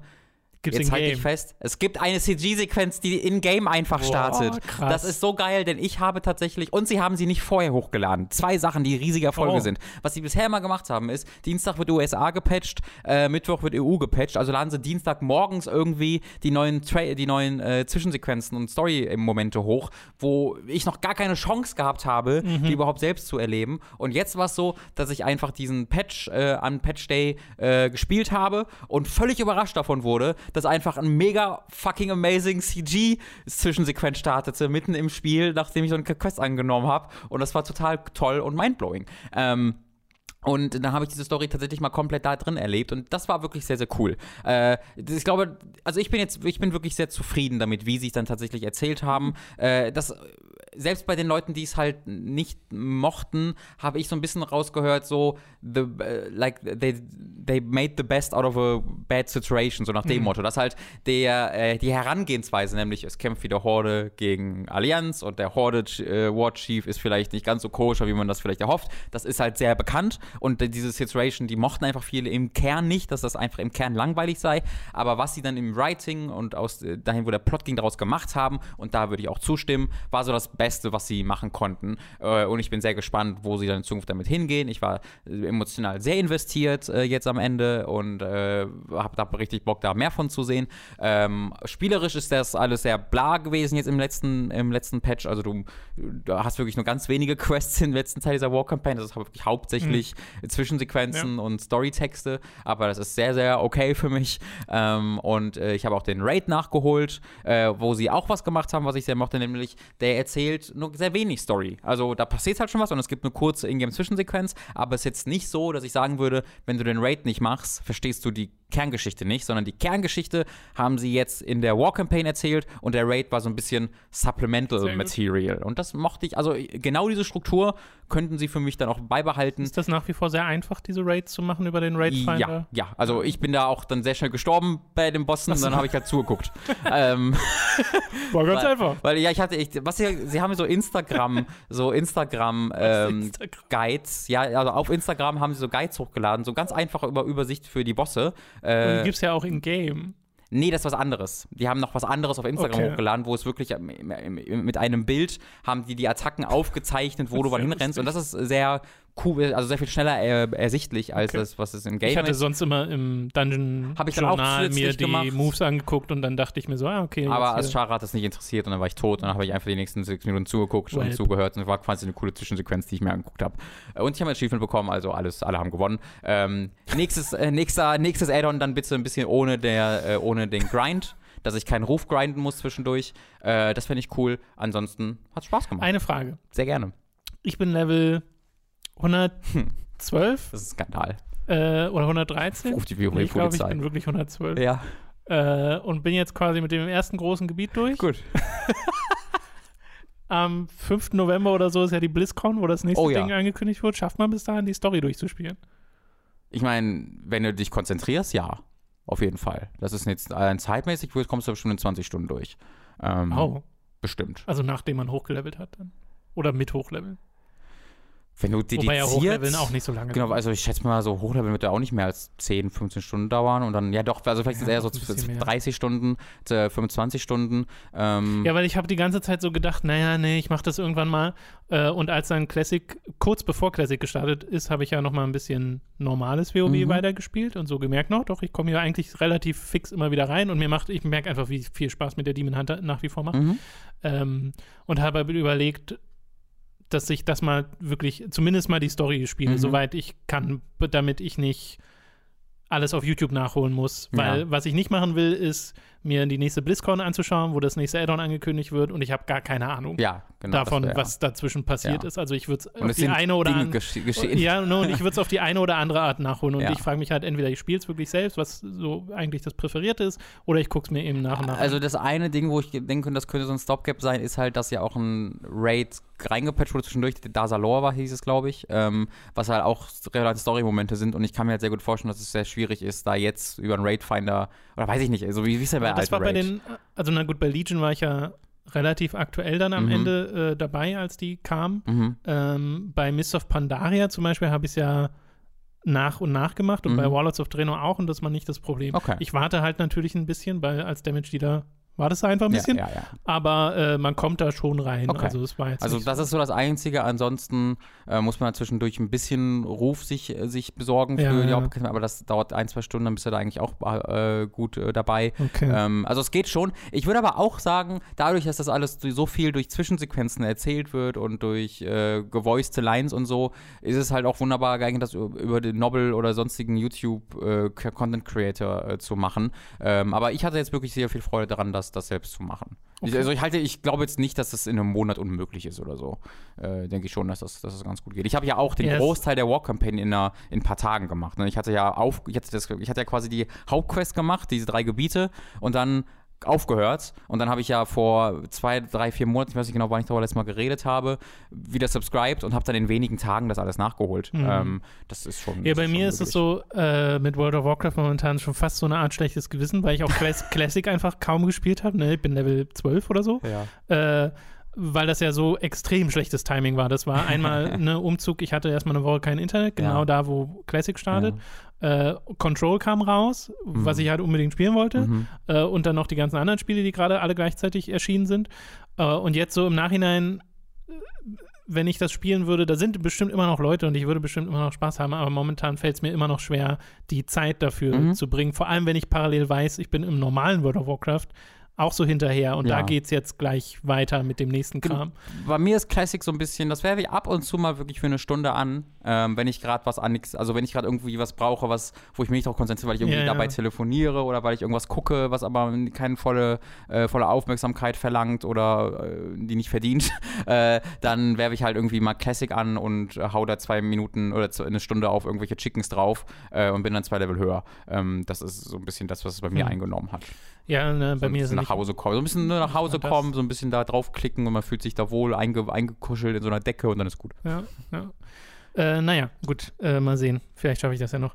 Äh, wir haben ein Spiel, über das wir eigentlich schon längst im Podcast sprechen Ah. wollten. Das spielen wir gerade bei Time We're so 3. sorry. Wir haben es einfach die letzten zwei Podcasts mehr oder weniger vergessen, nämlich I, The Somnium Files. Oh Gott, Äh, Uchikoshi, es genau, tut mir leid. das neue Ushikoshi-Spiel vom, vom Zero Escape-Macher.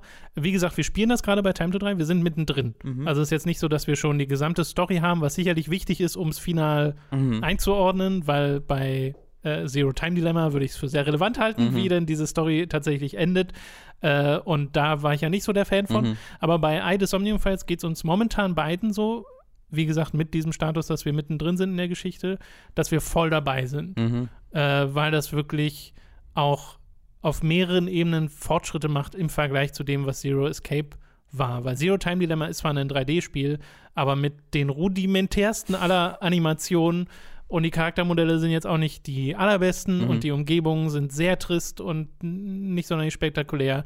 Äh, und Interface und so st stilistisch passiert da jetzt auch nicht so viel. Mhm. Und I, The Somnium Files ist so ein stylisches Spiel. Hell ja. Es ist, wirkt alles wie aus einem Guss. Äh, Alle Interface-Elemente haben eigene kleine Designs. Allein durch das Notizbuch da zu blättern ist schon cool, weil sie da diverse Spielereien reingepackt haben.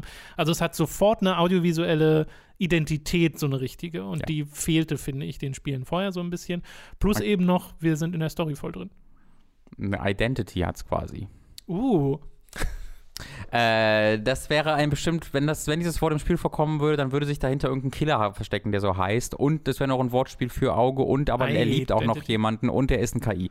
Äh, genau das macht das Spiel, nämlich ich mag es auch, also du sagst ja, wir beide sind da voll drin. Äh, das ist wahnsinnig, eine wahnsinnig tolle Evolution der, der Zero Escape. Ja, ja, genau. Es nimmt die Stärken mit, aber legt die äh, zumindest viele der Schwächen ab. Du brauchst keinen Guide dabei, um es zu spielen, äh, obwohl das bei Zero Time Dilemma auch kein großes Problem mehr war, aber vor allen Dingen bei äh, WLA. Aber jetzt ist es halt noch äh, straffer äh, spielbar. Äh, es ist aber auch abwechslungsreicher gleichzeitig, weil du ähm, einerseits so die klassischen Erkundungspassagen hast, wo du einfach Dinge anklickst und dann reden Leute darüber. Du hast, wir hatten sogar schon ein Quicktime-Event, ein einzelnes bisher nach so Mhm. irgendwie 10, 12 Stunden. Ähm, du hast aber eben auch wirklich ähm, Passagen, äh, die äh, auf einer spielmechanischen Ebene gut funktionieren. Das sind halt die Traum-, die Somnium-Passagen, ähm, wo wir vielleicht gleich noch ein bisschen drauf eingehen werden. Aber was die größte Stärke des Spiels sind, ist wirklich die Geschichte und die Charaktere. genau. Ähm, weil es dort eben die Stärke eines 999 und eines Virtual Stars Reward mitnimmt von coolen Charakteren, über die du mehr wissen willst, so ein bisschen aber diese extreme Fokussierung auf Exposition ablegt, ähm, also nicht mehr kurz 20 Minuten die Geschichte pausiert, um dir zu erzählen, dass 1927 Mhm. ein Eisberg geschmolzen ist und da drin eine Mumie gefunden wurde, die aber eigentlich ein Terminator war.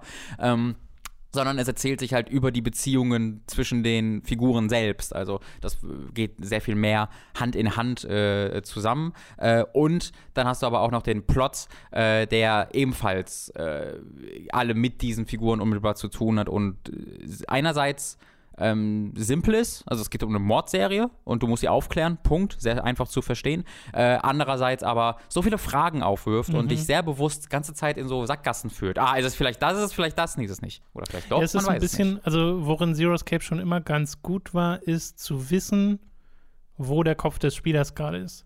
Genau. Und gut, äh, ja. das macht Eye Somnium Files auch, dass ich das Gefühl habe, nee, wir, wir kommen hier auf unsere eigenen Theorien, aber das Spiel weiß sehr wohl, auf welche Ja. Theorien es uns schickt, um die dann eben zu untergraben und den nächsten Punkt zu bringen, genau in dem Moment, wo du denkst, Hä, das kann ah, okay, jetzt und dann, so. ja, richtig, Ja. und dann denkst du wieder, okay, nee, ich muss scheinbar doch in eine andere Richtung gehen. Äh, darin war Zero Escape schon gut, darin ist Eye Somnium Files auch super. Äh, ich würde dem mit der Exposition auch zustimmen. Ich finde das wesentlich angenehmer, das Pacing dieses Spiels. Ähm, ich finde die Gespräche richtig gelungen und größtenteils natürlich. Mhm. Du hast manchmal so Sachen drin, wo es sich so ein bisschen holprig anfühlt, aber äh, größtenteils ist es wirklich äh, gut geschrieben. Wir haben ja so, ne, Mitsuki, die äh, Ziehtochter quasi von Date, dem Detective, den man spielt, äh, ist ja einer unserer Lieblingscharaktere, weil Wirklich, die so super. gar keine äh, äh, Hand vor den Mund nimmt und äh, die einfach eine sehr interessante Beziehung haben. Äh, was halt ein bisschen anstrengend ist, ist sind Dates ganze Sexwitze, Mhm. äh, weil da, die stecken ja auch wieder drin. Ne? Wer Sigma noch kennt aus den, aus den Vorgängerspielen, der kennt auch das. Genau. Das ist irgendwie auch Teil dieser Identität Ushikoshi. Ähm, Könnte ich darauf verzichten. Ich, ich ich hätte mir gewünscht, dass er durch äh, äh, Punchline, äh, der Anime beziehungsweise das Visual Novel, was Punchline heißt, weil es im, äh, im Japanischen Mhm. klingt wie Pensuline, äh, dass er da so ein bisschen das aus dem System rausgekriegt hat, was er glaub, mal sagen drin. musste, aber leider nicht. Und es ist halt einfach oft unpassend. Also du bist halt in so einer Traumsequenz drin und das heißt, du bist im Kopf deines Gegenübers, ja, um ja. herauszufinden, was dort passiert ist. Und äh, schlimmer Mord passiert, die sind, also wirklich, was hier wieder optisch, also so optisch passiert, aber als auch erzählerisch passiert, ist halt teilweise unfassbar grausam und äh, schockierend. Ähm, und das hast du dann auf der einen Seite und danach äh, bist du bei einer Person, die diesem Opfer nahesteht, im, im Kopf. Äh, und dann hast du da einfach äh, eine Frau, eine, eine normal, stinknormale Frau und kannst sie irgendwie touchen und streicheln und dann macht er, gibt er dumme Kommentare dazu ab, was natürlich keine echte Person ist, weil es in einem Traum quasi passiert. Aber nichtsdestotrotz, dass dann der, dieser Detektiv äh, an dieser Stelle so, "Hä, lol, das ist eine Frau, die hat Brüste.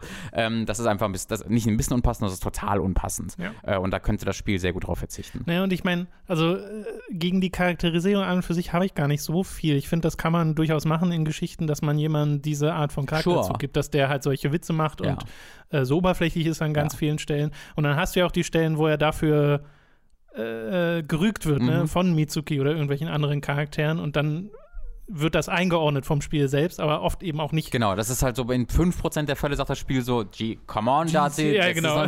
aber in 90% aller Fälle sagt das Spiel so, Ganz schön lustig, ne? genau. Ja, aber abgesehen davon äh, sind wir bei den Charakteren voll dabei, wir sind bei der Story voll dabei. Ist es wirklich dieser, wir haben es glaube ich noch nicht genau erklärt, aber der Detective hat einen, ähm, so ein Auge, Mhm. äh, in dem eine KI drinsteckt, mit der man kommuniziert. Dadurch hat er diverse Fähigkeiten, wo er irgendwie über Wärmesicht Leute und Sachen sehen kann und so ein Kram. Ob sie lügen. Und ja, das wird auch von der Temperatur gemessen.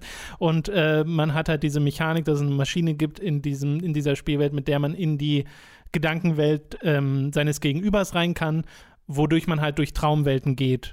Und damit spielt das Spiel halt auch mit diesem Konzept. Du siehst Sachen in diesen Traumwelten von den Leuten, von denen du vorher nicht wusstest, dass sie irgendwie damit beteiligt waren oder so. Aber dann eben auch immer mit der Sache im Hinterkopf, es ist halt eine Traumwelt. Das heißt, keine 100% akkurate Darstellung dessen, was potenziell wirklich passiert ist. Und das ist eine super interessante Dynamik. Und ich bin sehr gespannt, wo das noch hinführt. Ich glaube, was super interessant ist, dass es uns beiden halt so gut gefällt, weil ich bin halt jemand, der total in diesem Nonsense-Universum zu Hause ist. Danganronpa, Zero Escape. Je, je verrückter und dümmer die Scheiße ist, desto besser gefällt es mir fast. Ähm, äh, während bei dir, also Danganronpa, bist du ja hart von abgebounced worden Ja. äh, beim ersten Aber es Teil. liegt teilweise auch an, am, Am Stil, ja. Ähm, und beim zweiten und beim Zero Escape bist du ja auch dann nach und nach äh, immer weiter von weggegangen, je, je weiter das Spiel äh, eben in die, den Kernplot hineinging, dann mit äh, VLA und Zero Time Dilemma. Nee, je absurder es wurde. Ja, ja, genau. es je wurde ja absurder es immer absurder. Genau. Und in Zero Time Dilemma passieren ja am Ende Sachen, die ich einfach extrem dumm finde Ja. und nicht auf eine Art und Weise, wo ich dann sage, also schon unterhaltsam, das muss man ja dazu sagen. Aber halt nicht gut. Genau, aber ich, ja. nicht gut. Also ich Ja, finde, das ist dann keine gute Geschichte, die da erzählt Ja, verstehe ich total.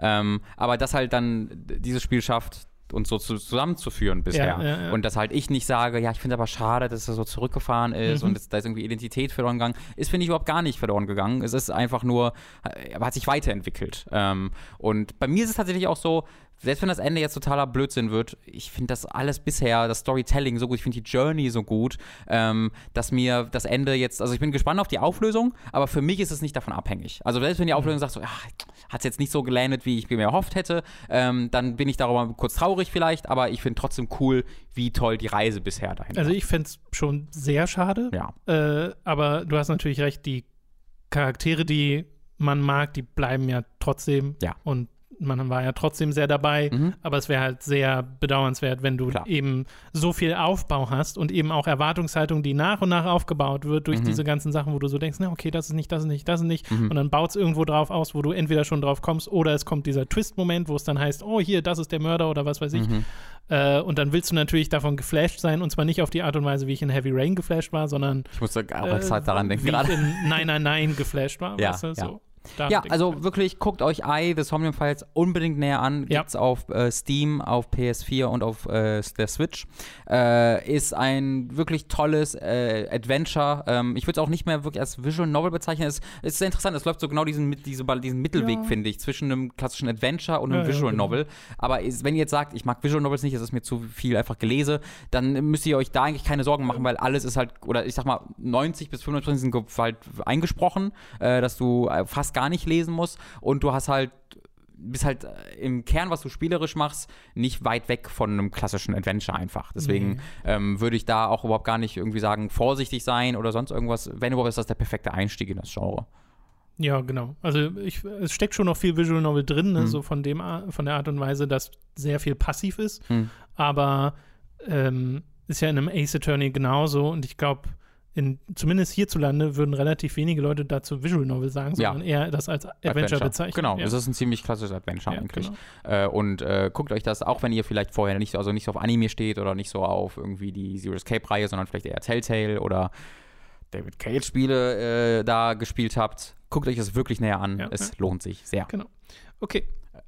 Du hast es nicht bei dir stehen, Tom, aber möchtest du vielleicht als Addendum zu I was zu Judgment sagen? Ich habe Judgment bei mir stehen. Hast du stehen? Äh, ja, genau. Äh, Wäre ich auch Okay. noch drauf gekommen, aber wir können es mal, wir mal passend hierzu machen, weil in, in Eye des Somnium Files gibt es die Plotline, dass der Mörder, den man verfolgt, den Opfern jeweils immer ein Auge rausschneidet. Aha. Und in Judgment gibt es halt eine Mordserie, wo ein Mörder den Opfern beide Augen rausschneidet. Mhm. So, also da hast du schon so eine kleine Parallele äh, und man hat in beiden den Detective, den man spielt, äh, so diese Perspektive ist sehr ähnlich. Ja, ich habe Judgment durchgespielt. Ich habe mir, eigentlich dachte ich so, ich mache jetzt in der Woche, in der ich äh, Urlaub mache, ähm, gehe ich mal so ein paar Spiele durch, die ich noch nachholen wollte. Aber dann dachte ich mir, ich will erstmal zu Ende spielen, was ich angefangen habe. Und Judgment wollte ich unbedingt weiterspielen. Äh, und viel mehr als Judgment habe ich noch gar nicht geschafft. Aber ähm, Judgment war so ein Ding, ich war ja sehr begeistert davon Ja. und bin es auch zu großen Teilen immer noch. Also mir hat das Spiel wahnsinnig viel Spaß gemacht. Ich habe super gerne diese Story gespielt. Es ging mir wirklich genau wie in Yakuza Zero, wo die Story voranging und ich richtig so dabei war Ja. und die Spannung gespürt habe und so dachte, wo führt das denn hin? Was, Mhm. was steckt hier hinter diesem Plot, den sie nach und nach aufbauen, wo du halt, ne, am Anfang ist es, äh, oh, hier ist so ein Mörder und dann steckt einfach viel mehr dahinter und dann macht es auch dieses Yakuza-typische, dass es einfach super groß und absurd wird Ja. und sehr viel Suspension of Disbelief erfordert, noch mal mehr als Yakuza Zero, Mhm. habe ich das Gefühl, weil das Spiel oft einfach dich in Situationen hineinschreibt, wo du dann zwar eine coole Nummer vollziehst, ich will jetzt nichts spoilern, aber es passieren einfach ein paar sehr, sehr coole Sachen. Mhm. Die sind Hype AF, würde man sagen. Hell yeah. Ähm, aber mit so gar keine Gedanken daran verschwendet, was die Konsequenzen in der echten Welt wären dafür. Hell yeah. Sondern sich so denkt, ja, das ist jetzt passiert ja. und ist gut jetzt. Jetzt geht's weiter. Wie viele Leute ermordet dieser an, dieser Detektiv, Tom? Ja, das, das kommt ja sowieso dazu. Die Moves sind ja wieder extrem krass. Aber auch in Zwischensequenzen kann ich mir das vorstellen. Gibt es eine Zwischensequenz in Yakuza, ich glaube Kiwami 2 ist das, wo einfach ja, äh, der Kiryu, der nie jemanden umbringt, sich einen Raketenwerfer nimmt und, und rumballert damit. Äh, ja, ja, ja. Äh, aber es agiert tatsächlich auf, einer ähnlichen, auf einem ähnlichen Absurditätslevel. Und ich meine, es ist ja zu großen Teilen Yakuza-Spiel. Das wird ja oft ja. genug schon gesagt, ne? weil es spielt in Kamurocho, es hat genau diesen gleichen Aufbau, nur wurde es halt ergänzt durch Adventure-Elemente. Und die sind teilweise ein bisschen anstrengend. Also es gibt so Tailing-Missions, hm. äh, die gibt es von Anfang an. Gibt es die oft? Äh, also nicht so richtig oft, aber sie sind teilweise so mega lang. Hm äh, wo du wirklich lange jemanden hinterher rennst und das ist nicht sehr spannend. Du läufst dem hinterher, gehst ab und zu in Deckung, dann dreht er sich um, dann füllt sich eine Leiste, du musst, bevor die Leiste zu Ende ist, wieder in Deckung gehen. So. Und dann gibt es mal Leute, die rennen im Kreis oder laufen wieder zurück, um dich so ein bisschen zu verarschen, aber es spielerisch wird das nicht anspruchsvoll und du hast, du spürst überhaupt keine Spannung dabei. Ne? Mhm. Es ist nur so ein Abarbeiten. Also das Black Flag Feeling. Ja. Sorry, ich muss immer bei, bei Tailing ja, ja, ja, an Assassin's Creed 4 denken. genau. Ähm, ja, es, äh, ich muss da auch dran denken an Assassin's Creed, weil ich die da auch furchtbar finde, ja. die äh, Tailing-Mission. Und hier dachte ich am Anfang noch, ah, okay, sie inszenieren es wenigstens ein bisschen, aber nee, nicht wirklich. Ja, okay. Was ich da schon interessanter finde, ist, wenn du Leuten hinterher rennst. Yeah. Dann wird es ja zu so einem, äh, zu so einem Autorunner, wo du ab und zu mal links und rechts ausweichen musst. Und die kommen nicht so wahnsinnig oft vor, die sind nie so wahnsinnig lang, wodurch sie dadurch ihren Unterhaltungswert behalten. Äh, da habe ich überhaupt nichts dagegen gehabt, auch wenn das spielerisch überhaupt nicht anspruchsvoll ist, weil ja, es einfach nur ein Du springst halt cool über Dinge. Ja, genau, es ist ein Quicktime-Event und es ist halt ganz cool inszeniert und du rennst so hinterher, das weiß nicht, da mag ich irgendwie die Inszenierung. Springst du Leuten über den Kopf, ja. indem du ihnen die ja. Hand auf den Kopf auflegst? Ja. Ja, ja. Holy shit, wir haben die Haben Quiet wir das nicht sogar schon mal besprochen? Ist das nicht Quiet Man? Ich, ich das ist Quiet Man, ja, ja, genau. Also das machst du ja auch. Habe ich wieder vergessen. Äh, mit dem Quicktime-Event. Äh, ah, ist ja. ja sogar im Kampf integriert. Du kannst, äh, es gibt so einen Kampfmove, wenn du auf Gegner zurennst, dass du über sie drüber springst und dann kannst du ihn einfach nur in den Rücken boxen und sie stunnen. Hm. Aber du kannst auch, während du drüber springst, wenn deine Ex-Leiste voll genug ist, einen Special Move machen, wo er sie dann, während er über sie rüber springt, von, also während er quasi gerade mhm, umgekehrt mhm, ist, sie am mhm. Torso greift mhm. und einmal rumreißt wie so ein Wrestler. Ähm, generell, es gibt mal so lustige äh, ähm, Special Moves wieder. Ich hatte einen mal random getriggert an so einer Straßenkreuzung, wo wir mitten auf der Straße gekämpft haben. Und da fahren ja auch Autos rum. Und äh, nee, ich muss mal zwei erwähnen. Einmal gibt es den, wo ähm, Yagami ein Yakuza auf die Straße wirft und dann kommt ein Auto und der guckt so panisch dahin wie so ein Reh und Yagami holt ihn quasi weg von der Straße, damit er nicht überfahren wird und haut ihn danach ins Gesicht, Was damit ist ein er trotzdem Kampfmove, Genau, das ist einfach so, eine Ex, so ein Ex-Move. Ja. Und dann hatte ich aber auch eins, wo ich dachte, das kommt jetzt äh, und dann kam das aber nicht, sondern die haben sich so geboxt und Yagami hat ihn einfach in das Auto hineingeschlagen mhm. und dann saß dieser Gangster da so zwischen zwei Yakuza, die so überhaupt nicht amused waren, das Elsa, und saß so dazwischen, während die Kamera dann so äh, äh, auf sein Gesicht zoomte und der hatte so voll Angst und das Auto ist oh. weggefahren. Oh, hell fuck yeah, Das ist schon einfach super lustig. Oh Gott. Das Ding ist aber, ähm, nach wie vor stehen dem Spiel diese Kämpfe nicht so gut. Ja. Beziehungsweise die Masse der Kämpfe steht dem Spiel nicht so gut. Die Kämpfe an und für sich machen ja Spaß und mhm. sie haben diese wahnsinnig lustigen Momente und du hast ja auch dieses Freundessystem im Spiel, dass du äh, Sidequests für Leute machst, die dann deine Kumpels werden, die dich dann im Kampf unterstützen können äh, mhm. durch spezielle Moves, wenn du äh, bei denen bist auf der Straße. Das ist super gut an und für sich. Es würde zu Yakuza deutlich besser passen als ja. zu Judgment, weil ich hätte schon viel mehr dieses Investigative, dass ich auch viel öfter im Gerichtssaal bin, weil bist du nicht wirklich oft. Du hast dann manchmal diese Momente, dass du einen bestimmten Beweis zeigen musst, der jetzt zeigt, okay, hier, der lügt. Mhm. So. Und das ist einfach Phoenix Wright. Mhm. Und davon hätte ich gerne und das mehr. Das natürlich gehabt. mit der Ästhetik und der genau, und der Inszenierung. Yakuza richtig, ist dann natürlich äh, auch nochmal. Und wäre zumindest cool. Ne, es gibt es ja in so Slices ja. im Spiel und das ist super. Aber gerade auch im Finale macht das Spiel ein paar Sachen, wo ich mir denke, das macht ihr jetzt nur, damit ich hier noch einen Endkampf habe. Hm, ja, ja. Das macht ihr jetzt nur, damit ja. ich hier noch mal gegen drei Wellen an Gegnern kämpfen muss. Mhm. Und das fand ich nicht sehr spannend. Das ganz im Gegenteil, äh, das habe ich eher als anstrengend empfunden, weil halt die Kämpfe, ne, die machen schon Spaß, aber ist jetzt nicht das aufregendste. Also, also sie machen auch in den ersten zehn Stunden halt mehr Spaß als in den genau. letzten zehn Stunden. Ja, ja, ja würde ich auch sagen. Genau. Und hier halt äh, nochmal wird es nochmal anstrengender, weil ich eben die ganze Zeit dieses Bewusstsein habe von wegen, ach, ein anderer Spielstil täte dem Spiel so gut. Ich hey. glaube vor allem, ich glaube vor allem, dass es auch funktionieren würde, komplett ohne Kämpfe. Du hast die gleiche Stadt, du hast die gleichen Sachen, die du machen kannst, die Quests und sowas. Viel davon basiert zwar auf Kämpfen, aber viel auch nicht. Ne? Kennst du ja auch aus Yakuza, wo du teilweise einfach einen Club leitest. Ja. Äh, da brauchst du kein Kampfsystem für. äh, und solche Sachen gibt es ja hier auch. Es gibt ja diese Drohnenrennen und so Mm. Kram. Finde ich auch viel zu viel. Ist eigentlich eher so, habe ich eher als Bloat empfunden, weil das jetzt auch nicht so wahnsinnig viel Spaß machte.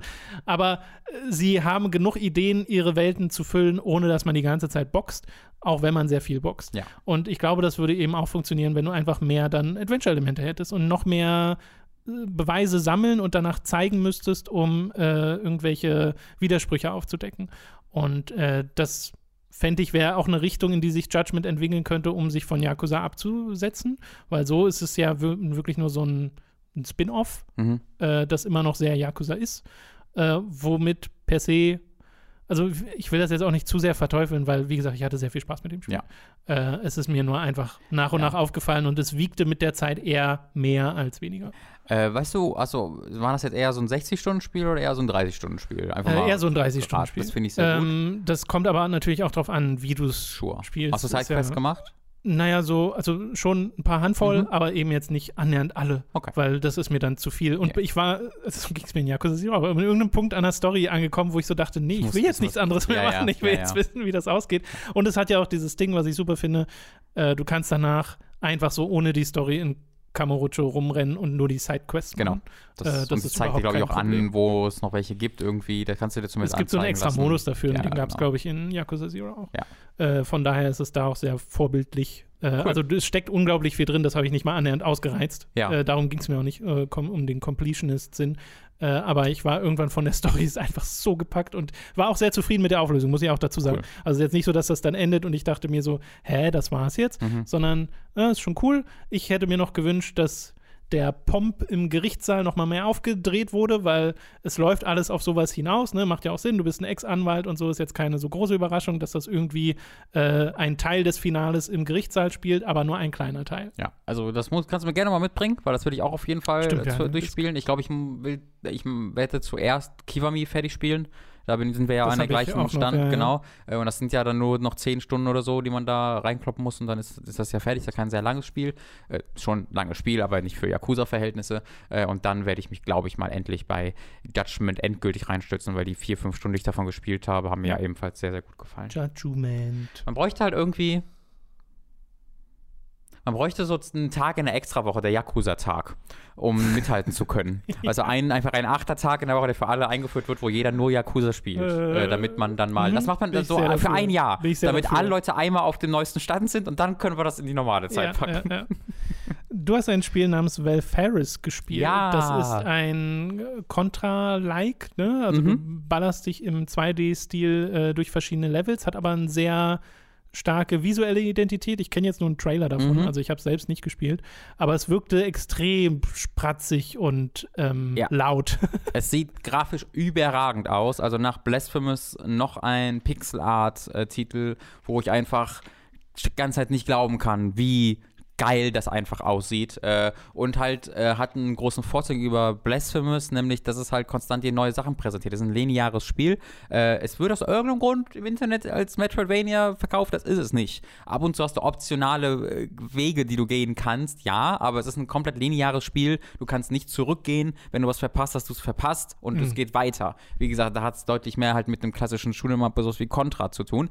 Ähm, Oder Blazing Chrome. Oder Blazing Chrome, genau. Es ist, auch aber, es ist aber nicht so ein Contra-like wie Blazing Chrome. Also Blazing Chrome ist ja wirklich, wir sind Contra. Ja, ja. So, Punkt. Ja, Äh, und das ist schon spielerisch ähnlich, Aha. aber ähm, A, ich würde sagen, sehr viel machbarer im ersten. Also du, ähm, äh, diese Contra-Spiele, ich weiß nicht, ob das bei Blazing, Blazing Chrome auch Chrome ist so auch war. schweres ja, Spiel, ja. Hauen ja wirklich rein. Ja, ja. Ähm, bei, das ist bei Valfaris im eigentlichen Spiel weniger so. Die Bosse hauen dann ordentlich Mhm. äh, rein und da muss man wirklich lernen und äh, kämpfen. Du hast unterschiedliche Waffeln, die du aufleveln. Waffeln? Habe ich Waffeln gesagt? Ich glaube, ich habe Waffeln gesagt. Waffeln wäre aber auch. Äh, du hast unterschiedliche Waffen, die du aufleveln kannst. Äh, zwei Fernkampfwaffen, eine deine reguläre, äh, eine Superwaffe, die so Mana quasi verbraucht und eine Nahkampfwaffe, ein Schwert, äh, unterschiedliche, die du auch aufleveln kannst, eben durch Collectibles, die du finden kannst.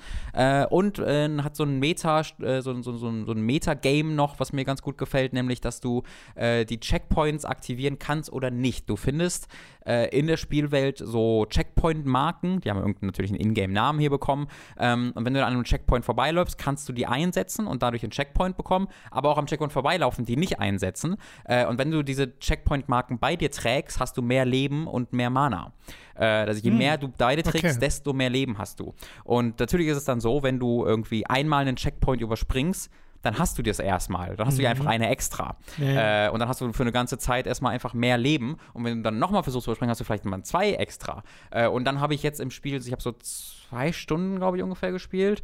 Ähm, habe ich, oder vielleicht sind es noch anderthalb Stunden, bin ich ganz sicher. Und da habe ich dann äh, auch schon so Gegenstände gefunden, wo ich so eine, äh, so eine Checkpoint-Marke dann ausgeben konnte oder da reinslotten konnte, um einen Upgrade-Punkt für eine Waffe zu bekommen stattdessen. Das heißt, da hat es sogar sehr gelohnt, eine extra zu haben. Äh, und das finde ich einfach ein cooles System. Also ich habe halt tatsächlich einmal vor, einen Checkpoint nach einem Boss nicht genommen, weil ich diesen Boss recht einfach fand. Oder nicht, ich fand den nicht einfach, ich habe da völlig schon dran gesessen, aber dann habe ich den gelernt und konnte den dann sehr, sehr zuverlässig, zuverlässig in so 10, 15 Sekunden weghauen, was sehr befriedigend war. Mhm. Ähm, und dann habe ich halt deswegen vor dem kein, äh, nach dem keinen Checkpoint gesetzt, sondern dann diesen Boss und die nachfolgende Platforming-Passage immer nacheinander gemacht und hatte dann dadurch halt zwei, weil ich da noch eine extra gefunden habe, hat es dann zwei extra Marken dadurch. Klingt ein bisschen wie ein weitergedachtes System von Ori. Stimmt. Da machst du doch auch deine Checkpoints mhm. selbst. Das ist, ein, ist ein sehr ne? ja. guter Punkt. Es ist, ist, einfach sehr schön, hier kannst du das Spiel selbst schwieriger, einfacher ja, ja, machen. Genau. Aber Dynamischer Schwierigkeitsgrad. Dynamischer Schwierigkeitsgrad, der aber eben auch mit einer Belohnung noch daherkommt. Ähm, deswegen, das hat mir sehr, sehr gut gefallen. Und auch spielerisch ist es wirklich toll. Äh, es kommt halt von den Entwicklern von äh, Slain Back from Hell, heißt es, glaube ich. Das heißt, die, die verbesserte Variante von mhm. Slane entwickelt haben. Das waren zwei unterschiedliche Entwickler, die aber natürlich immer noch an Slane gekoppelt waren, was einfach kein sehr gutes Spiel war. Und das haben sie jetzt von Grund auf selbst entwickelt und es ist wirklich richtig, richtig toll. Äh, das Treffer-Feedback ist hervorragend. Die, äh, die, äh, die, die Waffen, die du findest, sind unterschiedlich, äh, wirklich sehr unterschiedlich und es macht sehr viel Spaß, sie auszuprobieren. Es gibt ganz viele unterschiedliche Gegnerarten. Du musst schnell reagieren, aber es ist nicht unfair dabei. Ich war selten wirklich frustriert und wenn dann eher über mich selbst selbst. Äh, die Platforming-Passagen machen Spaß und es hat so viel visuelle Identität. Wenn du halt eine neue Waffe aufnimmst, dann fängt einfach dein Charakter an zu Headbang und so ein mega geiler Jingle startet okay. und dann wird dir angezeigt, was du hast. Und im Hintergrund läuft so wirklich toller spaßiger Metal, äh, der einfach, der auch als für mich der, also ich mag Metal gerne, ich höre es ja in meiner Freizeit nicht so wahnsinnig oft, aber ich mag es trotzdem, aber das nervt mich nicht oder finde ich irgendwie zu krass oder so. Das passt perfekt zu dieser Spielwelt. Ähm, ich glaube nicht, dass es einen Koop-Modus hat. Ähm, Habe ich jetzt leider nicht selbst aus, ausprobiert, aber ich glaube, es ist ein Singleplayer-Spiel. Ähm, Gucke ich gleich nochmal nach, wenn wir beim nächsten Thema sind. Äh, macht mir super viel Spaß. Äh, kommt, glaube ich, übermorgen raus, irgendwann diese Woche. Äh, ich habe es jetzt auf der Switch gespielt erscheint aber auch für PC. Ähm, guckt euch das ja, näher cool. an. Das ist richtig, richtig toll, genau. Valfaris mhm. könnte man es auch nennen. Das freut mich sehr, dass wir mhm. jetzt noch so ein Spiel haben, äh, direkt nach Blazing Chrome, was ja. so in die gleiche Richtung geht ja. und dann auch noch äh, so gut zu sein scheint. Äh, ich habe Damon X Machina ein bisschen gespielt. Das ist immer noch nur ein Ersteindruck, weil ich bin da so drei, vier Stunden drin oder sowas äh, und leider nicht so wahnsinnig angetan. Also ich habe ja schon mal die Demo gespielt und da dachte ich mir so, ah doch, die Kämpfe fühlen sich doch gut an und ich sehe auch, wie dieser, dieses Upgrade-System motivieren kann. Äh, nur Technik ist noch ein bisschen unsauber, Framerate passt noch nicht so ganz. Und das hat sich jetzt nicht so viel gebessert. Mhm. Also gerade wenn viel Action ist, dann wirkt es immer noch sehr unsauber und die Framerate bricht ein bisschen ein. Nicht in die Unspielbarkeit, wohlgemerkt. Es ist immer noch spielbar, aber zumindest so sehr, dass es sich halt nicht mehr so toll anfühlt. Hast du es rausgefunden? Äh, ich schaue gerade noch. Achso, okay. Ähm, und das ist schade, weil auf der einen Seite finde ich Damon X Machina voll ansprechend. Ich finde nämlich diesen visuellen Stil, den es hat, mit den ähm, Rot- und Schwarz- und Weißtönen, den sehr starken Kontrasten. Das ist was sehr Eigenes. Ich finde, das Spiel sieht eigentlich super aus, aber wird halt, also die Technik der Switch wird dem nicht so ganz gerecht oder es ist nicht gut genug optimiert oder was weiß ich was. Ich habe das Gefühl, wenn man das jetzt zum Beispiel auf einem Emulator oder sonst irgendwo laufen lassen würde und einfach nur die Auflösung hochschraubt, würde es sehr viel davon gewinnen, ja. weil eben die Spielwelt auch so aufgebaut ist, dass du ganz viele so filigrane Details hast, die dann einfach nur zu Treppchenbildung führen auf der Switch. Und das ist sehr schade. Also da, da wird, glaube ich, nicht die volle Vision des Entwicklers umgesetzt, mhm. allein dadurch, weil es halt technisch nicht so möglich ist. Es scheint Singleplayer zu sein. Ich konnte zumindest nicht zu einem, Singleplayer, genau, ich konnte jetzt nicht zu einem Koop-Modus okay. finden. Und ansonsten von der Struktur ist das einfach ein Armored Core-Spiel. Also du hast ähm, äh, Missionsliste, wo du einmal optionale und einmal Hauptmissionen hast, die du durchgehst für verschiedene Firmen, die es in dieser Postapokalypse gibt äh, und kriegst als Belohnung Geld und Ausrüstungsteile, die du in deinen äh, Mech investierst. Mhm. Und das ist so genau so funktioniert auch Armored Core, was halt sehr lustig ist und es sind ja auch Armored Core Leute dran beteiligt. Genau. Äh, ist also kein Wunder. Es ist also wirklich im Wesentlichen ein Armored Core Spiel äh, mit halt diesem Stil mhm. und halt Switch exklusiv. Und das Ding ist, so die, die Basics sind alle da. Also ich finde dieses allgemeine durch die Gegend rumfliegen, hin und her dashen und äh, Leute platt machen mit den verschiedensten Waffen, macht an und für sich Spaß, aber es wächst zumindest in der kurzen Spielzeit, die ich jetzt mit dem Spiel hatte, nicht darüber hinaus. Wirklich jede Mission war irgendwie, mach alle Gegner platt. Und dann sehen die Umgebung halt alle gleich aus. Also ich habe das gefühlt habe ich einfach eine oder zwei Missionen jetzt zehnmal jeweils hintereinander ja. gespielt. Und das verliert leider sehr schnell seinen Reiz, auch wenn ich die Upgrades zwischendrin habe, wo sie teilweise auch Ideen haben, weil du kannst ja deinen Mech und deinen Menschen, der, deinen Piloten, der da drin sitzt, unabhängig voneinander upgraden. Mhm. Und wenn du dem Piloten Upgrade gibst, dann verändert das ihn auch visuell. Du kannst seine Augen verbessern, dann kriegt er so Laseraugen, kannst seine Beine verbessern, damit du dann so Double Jumps machen kannst, wodurch er dann auch keine richtigen Beine mehr hat, sondern mhm. so mechanische Sachen, weil nämlich auch so eine Mechanik existiert, dass wenn dein Mech kaputt ist, kannst du als Outer noch rumrennen und äh, kannst also auch als äh, Mensch noch ein bisschen rumhüpfen mhm. und ein bisschen rumballern. Äh, das ist mir während eines Bosskampfes passiert, hat mir nicht so viel gebracht. Also einmal, weil die NPC-Kollegen nicht so sonderlich fähig waren äh, und mich dann dieser, also es war eigentlich ganz witzig, weil du bist dann so ein kleiner Mensch und vor dir ist dieses riesige Mech-Monster und du kannst nicht mehr einfach wegfliegen. Mhm. Und da denkst du so, ja, I'm screwed. Es hat jetzt nur mein Game Over noch in die Länge gezogen. Ja, man könnte, du, du warst kurz left alive. oh Gott, mhm. erinnere mich bloß nicht daran. Äh, That find, existed. Äh, also meine Motivation ist momentan nicht so richtig vorhanden, das Spiel wahnsinnig groß weiterzuspielen. Hm. Gibt es ähm, halt auch ähm, so viel anderes. Genau, gerade, es gibt ne? so viel anderes und es, es macht so Action auf einem Level, das so bei solide angekommen ist, aber nicht darüber hinaus wächst. Ja. Vielleicht gibt es ja jemanden in der Community, der das richtig begeistert spielt oder sehr viel weiter gespielt hat und der dann vielleicht mal sagen kann, ob das noch darüber hinaus wächst, äh, irgendwie durch neue Waffen oder durch neue Missionen mhm. und sowas. Äh, weil es hat ja auch eine, so eine richtige Story erzählt es dann auch nicht. Es hat eine, eine, eine, Ausgangslage für die Welt und dann halt die Soldaten der verschiedenen Firmen, die hier mit oder gegeneinander agieren. Und dann hast du sehr statische Zwischensequenzen, wo die einfach dastehen und sich unterhalten und einfach nur Text, wo sie sich unterhalten, wie so ein Chatlog. Und das ist so trocken, ich habe es irgendwann angefangen zu skippen, mhm. weil das auch das Pacing des Spiels so viel so verbessert hat. Weil du dann einfach Mission klickst, äh, Start, um den ganzen Kram zu überspringen, dann bist du in der Mission drin, machst die Action, kommst aus der Mission raus, hast deine Sachen, kaufst dir neue Sachen für den Mech, gehst in die nächste Mission, bist sofort wieder in der Action. So, viel angenehmer, wenn du dazwischen nicht immer fünf Minuten egale Geschichte hast. Hm. Äh, und das ist ein bisschen schade, weil ich habe mich richtig gefreut auf Damon X. Ja, ich habe ich hab schon sowas befürchtet. Es ist halt auch so ein Ding, ich mag es ästhetisch so sehr. Äh, ich hätte es mir auch angeguckt, wenn halt äh, ich nicht so viel anderes zur Hand hätte, was mir so, was mich begeistern würde. Es kann sein, dass das auch einfach noch ein Nachteil ist, den Damon X Machina gerade hat. Wenn es in einer Zeit rausgekommen ja. wäre, wo einfach nicht viel da wäre, ja. dann hätte also einen Monat früher. Man, ja, naja, zum Beispiel, dann hätte man vielleicht auch noch mehr, hätte ich zumindest mehr die Muße gehabt, da auch noch mhm. jetzt mehr Zeit mit äh, zu investieren, aber ich habe dem Spiel ja jetzt ein paar Stunden gegeben, ja. um so diesen Funken überspringen zu lassen und der will einfach nicht. So die Basis ist da, aber ich denke mir die ganze Zeit, na, ich würde auch lieber was anderes spielen. Zum Beispiel Ghost Recon Breakpoint, wofür du jetzt, oh worüber du jetzt so ein bisschen berichten kannst. na Tom, was das hast du zu erzählen? Kommt ja gerade nicht so gute Wertung. Das ist krass dass es wirklich, dass es, dass es, ein, dass es nochmal dieses Ubisoft-Spiel gibt, was dem Kamel den Rücken bricht, wie man so schön sagt. Oh. Äh, hätte ich nicht erwartet, aber es ist passiert. Ähm, Scheinbar. Es ist sehr überraschend und krass. Wir haben es beide nicht gespielt. Äh, nee, und auch nicht vor. Auch nicht vor. Ja, jetzt, jetzt schon. Nee, was super interessant ist, es gibt einen Artikel auf äh, Vice Games, ähm, war, wo äh, Rob äh, Zagney darüber berichtet hat, dem was richtig gut gefällt.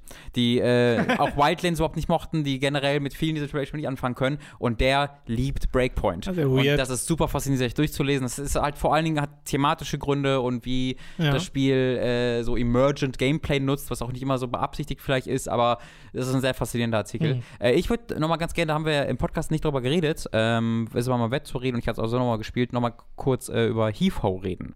Ähm, Oh, das hatten stimmt. wir nämlich Ja, mal ja, bei. Time to 3 gespielt äh, und da möchte ich euch alle mal gerne darauf hinweisen, äh, mit der Community. Das ist ein super cooles Video, einfach weil ihr lernt ein paar Leute aus der Community kennen, äh, die ihr, ihr bestimmt immer schon wieder gelesen habt, die auch im Stream sehr aktiv sind. Äh, sind alles tolle Leute. Äh, und das Spiel ist eben auch richtig toll. Das Spiel ist ein äh, im Kern Koop-Spiel, man kann es auch alleine spielen, aber es ist ein bisschen witzlos. Man sollte schon mit mehreren Leuten im Raum spielen, zumindest mit zwei Leuten, wo man einfach so ein Blob mit Armen und Händen ist. Äh, und äh, als dieser Blob mit Armen und Händen müsst ihr euch halt an Leveln entlang hangeln. Und äh, ein Analogstick äh, kontrolliert einen Arm und mit den Schultastern könnt ihr euch dann festhalten. Genau. Ähm, was dann halt im Einzelspieler so bedeutet, kletterst halt da lang und that's it.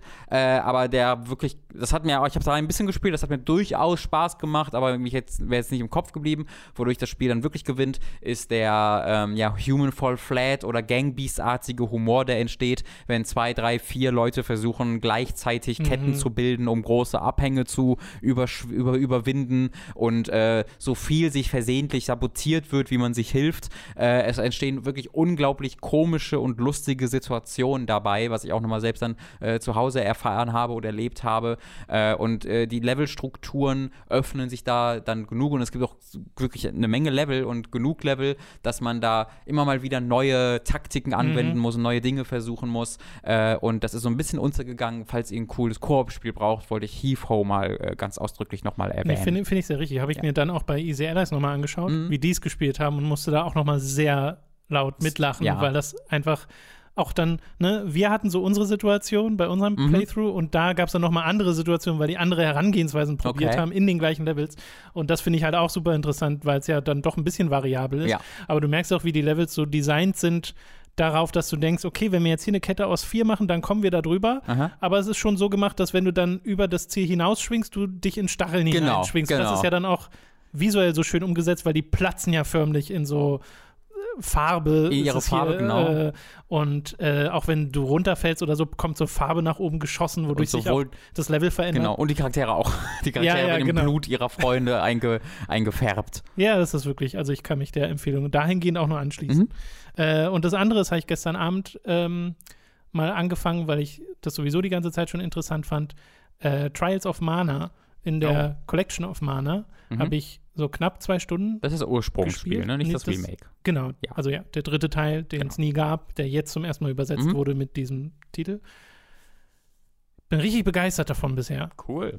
also ich war gestern Abend so richtig überrascht von diesem Spiel, wie schnell ich da drin war in diesem alten SNES-Klassiker, ähm, weil ich auch diesen Anfang der Story so toll fand.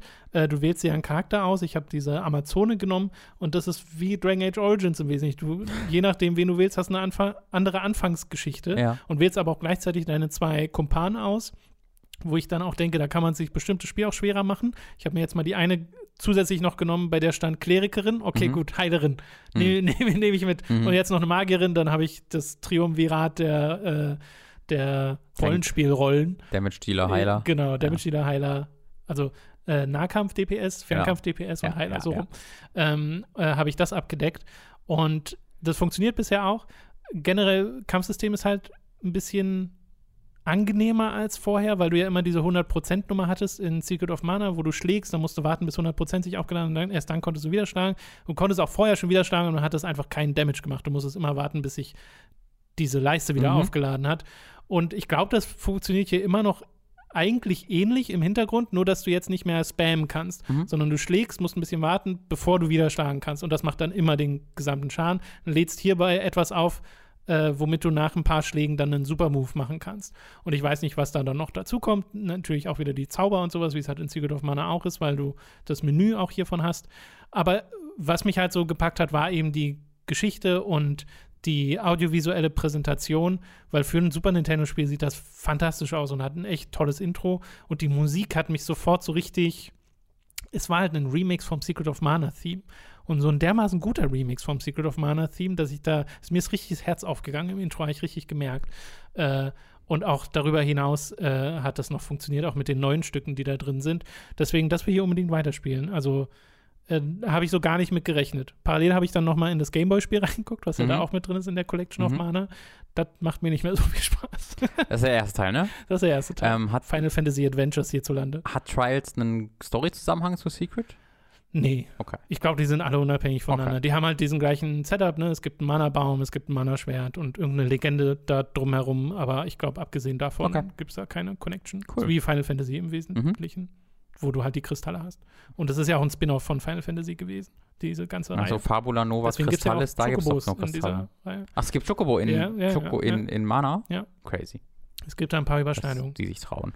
Ähm, und auch Mogris, glaube ich. Gibt es Ich Fall glaube, es gibt so ein paar Sachen. Nee, Dann ist es für Fall mich C kein richtiges. Final Fantasy, sorry. ah ja, schade. Wird Robin wohl nie Trials of Mana spielen. ohne Lissi und Fall C, ohne mich. Äh, das nur als so kleine äh, Eindruckskette jetzt nochmal hier am Ende dieses Podcasts, denn ich glaube, jetzt sind wir durch. Oder? Ich würde auch sagen. Ich würde auch sagen. Gut. Dann könnt ihr uns unterstützen auf patreon.com slash hook. Das würde uns sehr freuen. Auch auf steadyhq.de slash hook könnt ihr uns unterstützen. Ich hoffe, ich habe niemanden vergessen letzte Woche übrigens. Ich habe mir große Mühe gegeben. Ich weiß gar nicht, ich habe es gar nicht gecheckt. Aber Es hat sich ich, niemand beschwert bestimmt. zumindest. äh, ab 5 Dollar bzw. Euro erhaltet ihr Zugriff auf alle exklusiven Inhalte. Momentan läuft immer noch Praise the Casual Bloodborne mit Robin und seinem Bruder Tom. Äh, ihr seid mitten im Spiel momentan, ne? Äh, wir haben gerade den Nightmare Frontier erfolgreich gefrontiert. Es ist keine Frontier mehr, sondern wir haben sie halt einfach geclaimed. Ähm, deswegen, ich würde auch sagen, mitten im Spiel trifft es Mhm. ganz gut. Das könnt ihr da weiter gucken. Ab 25 Dollar bzw. Euro werdet ihr zu Podcast-Produzenten und werdet namentlich im Podcast erwähnt. Wir bedanken uns jetzt nämlich bei den folgenden Podcast-Produzenten. Michael Noritz-Wolf, Jan Lippert, Christopher Dietrich, Geribor, Julian Dreves, Hassan Zahn, Donathan Styles aka Don Stylo, Michael, Fure96, Der Didi, Lignum, Tommy88088, Apu42, Gustian, Rocket Rüpel, Numimon digitiert zu, Sebastian Diel, The Epic Snowwolf, Markus Ottensmann, Hauke Brav, McLovin 008, Dito, Lisa Willig, Zombie und Wintercracker und Autaku, Lennart Struck, Oliver Zirfers, Christian Hühndorf und Simon Dubitschei. Vielen Dank an alle Podcast-Produzenten. Hatten wir schon die Katzen Mario Show erwähnt in diesem Podcast? Äh, ganz, als sie Okay. startete mit der ersten Folge, ja. Wir sind Also ich- jetzt bei Folge 3 Genau, die angekommen. kann man nochmal gesondert empfehlen. Ähm, oder gesondert von abraten, je nachdem, wo auf dieser Skala ihr landet. Eigentlich ein PSA machen. Eigentlich beides. Guck- ich möchte sie empfehlen, aber ich möchte keinerlei rechtliche Verantwortung dafür Ja, die übernehmen. dritte Folge, die jetzt kam, ist tatsächlich meine Lieblingsfolge, weil da Mhm. einfach ein Spiel vorgestellt wurde, was Mats und ich nicht kannten und Mhm. was uns komplett zerstört hat. Ähm, es kommt aber noch eine vierte abschließende Folge, äh, die finde ich auch noch super, aber die ist halt nicht mehr so, also der, der Nervenzusammenbruch fand jetzt halt schon ja, statt. ja. Den gibt es dann nicht nochmal, Ja. aber äh, es ist dann nochmal ein schöner runder Abschluss für dieses. Genau. Und der Ja, Epilog, also die fünfte. Folge, wo halt ihr in Therapie sitzt, die habt ihr auch schon gesehen. Ja, ja, die die war halt einfach gut für die Seele. Die hat gut getan. Äh, war aber auch nötig, gerade für Mats. äh, so. Wir wünschen euch eine schöne Woche. Ja. Mit oder ohne Katzen. Tschüss.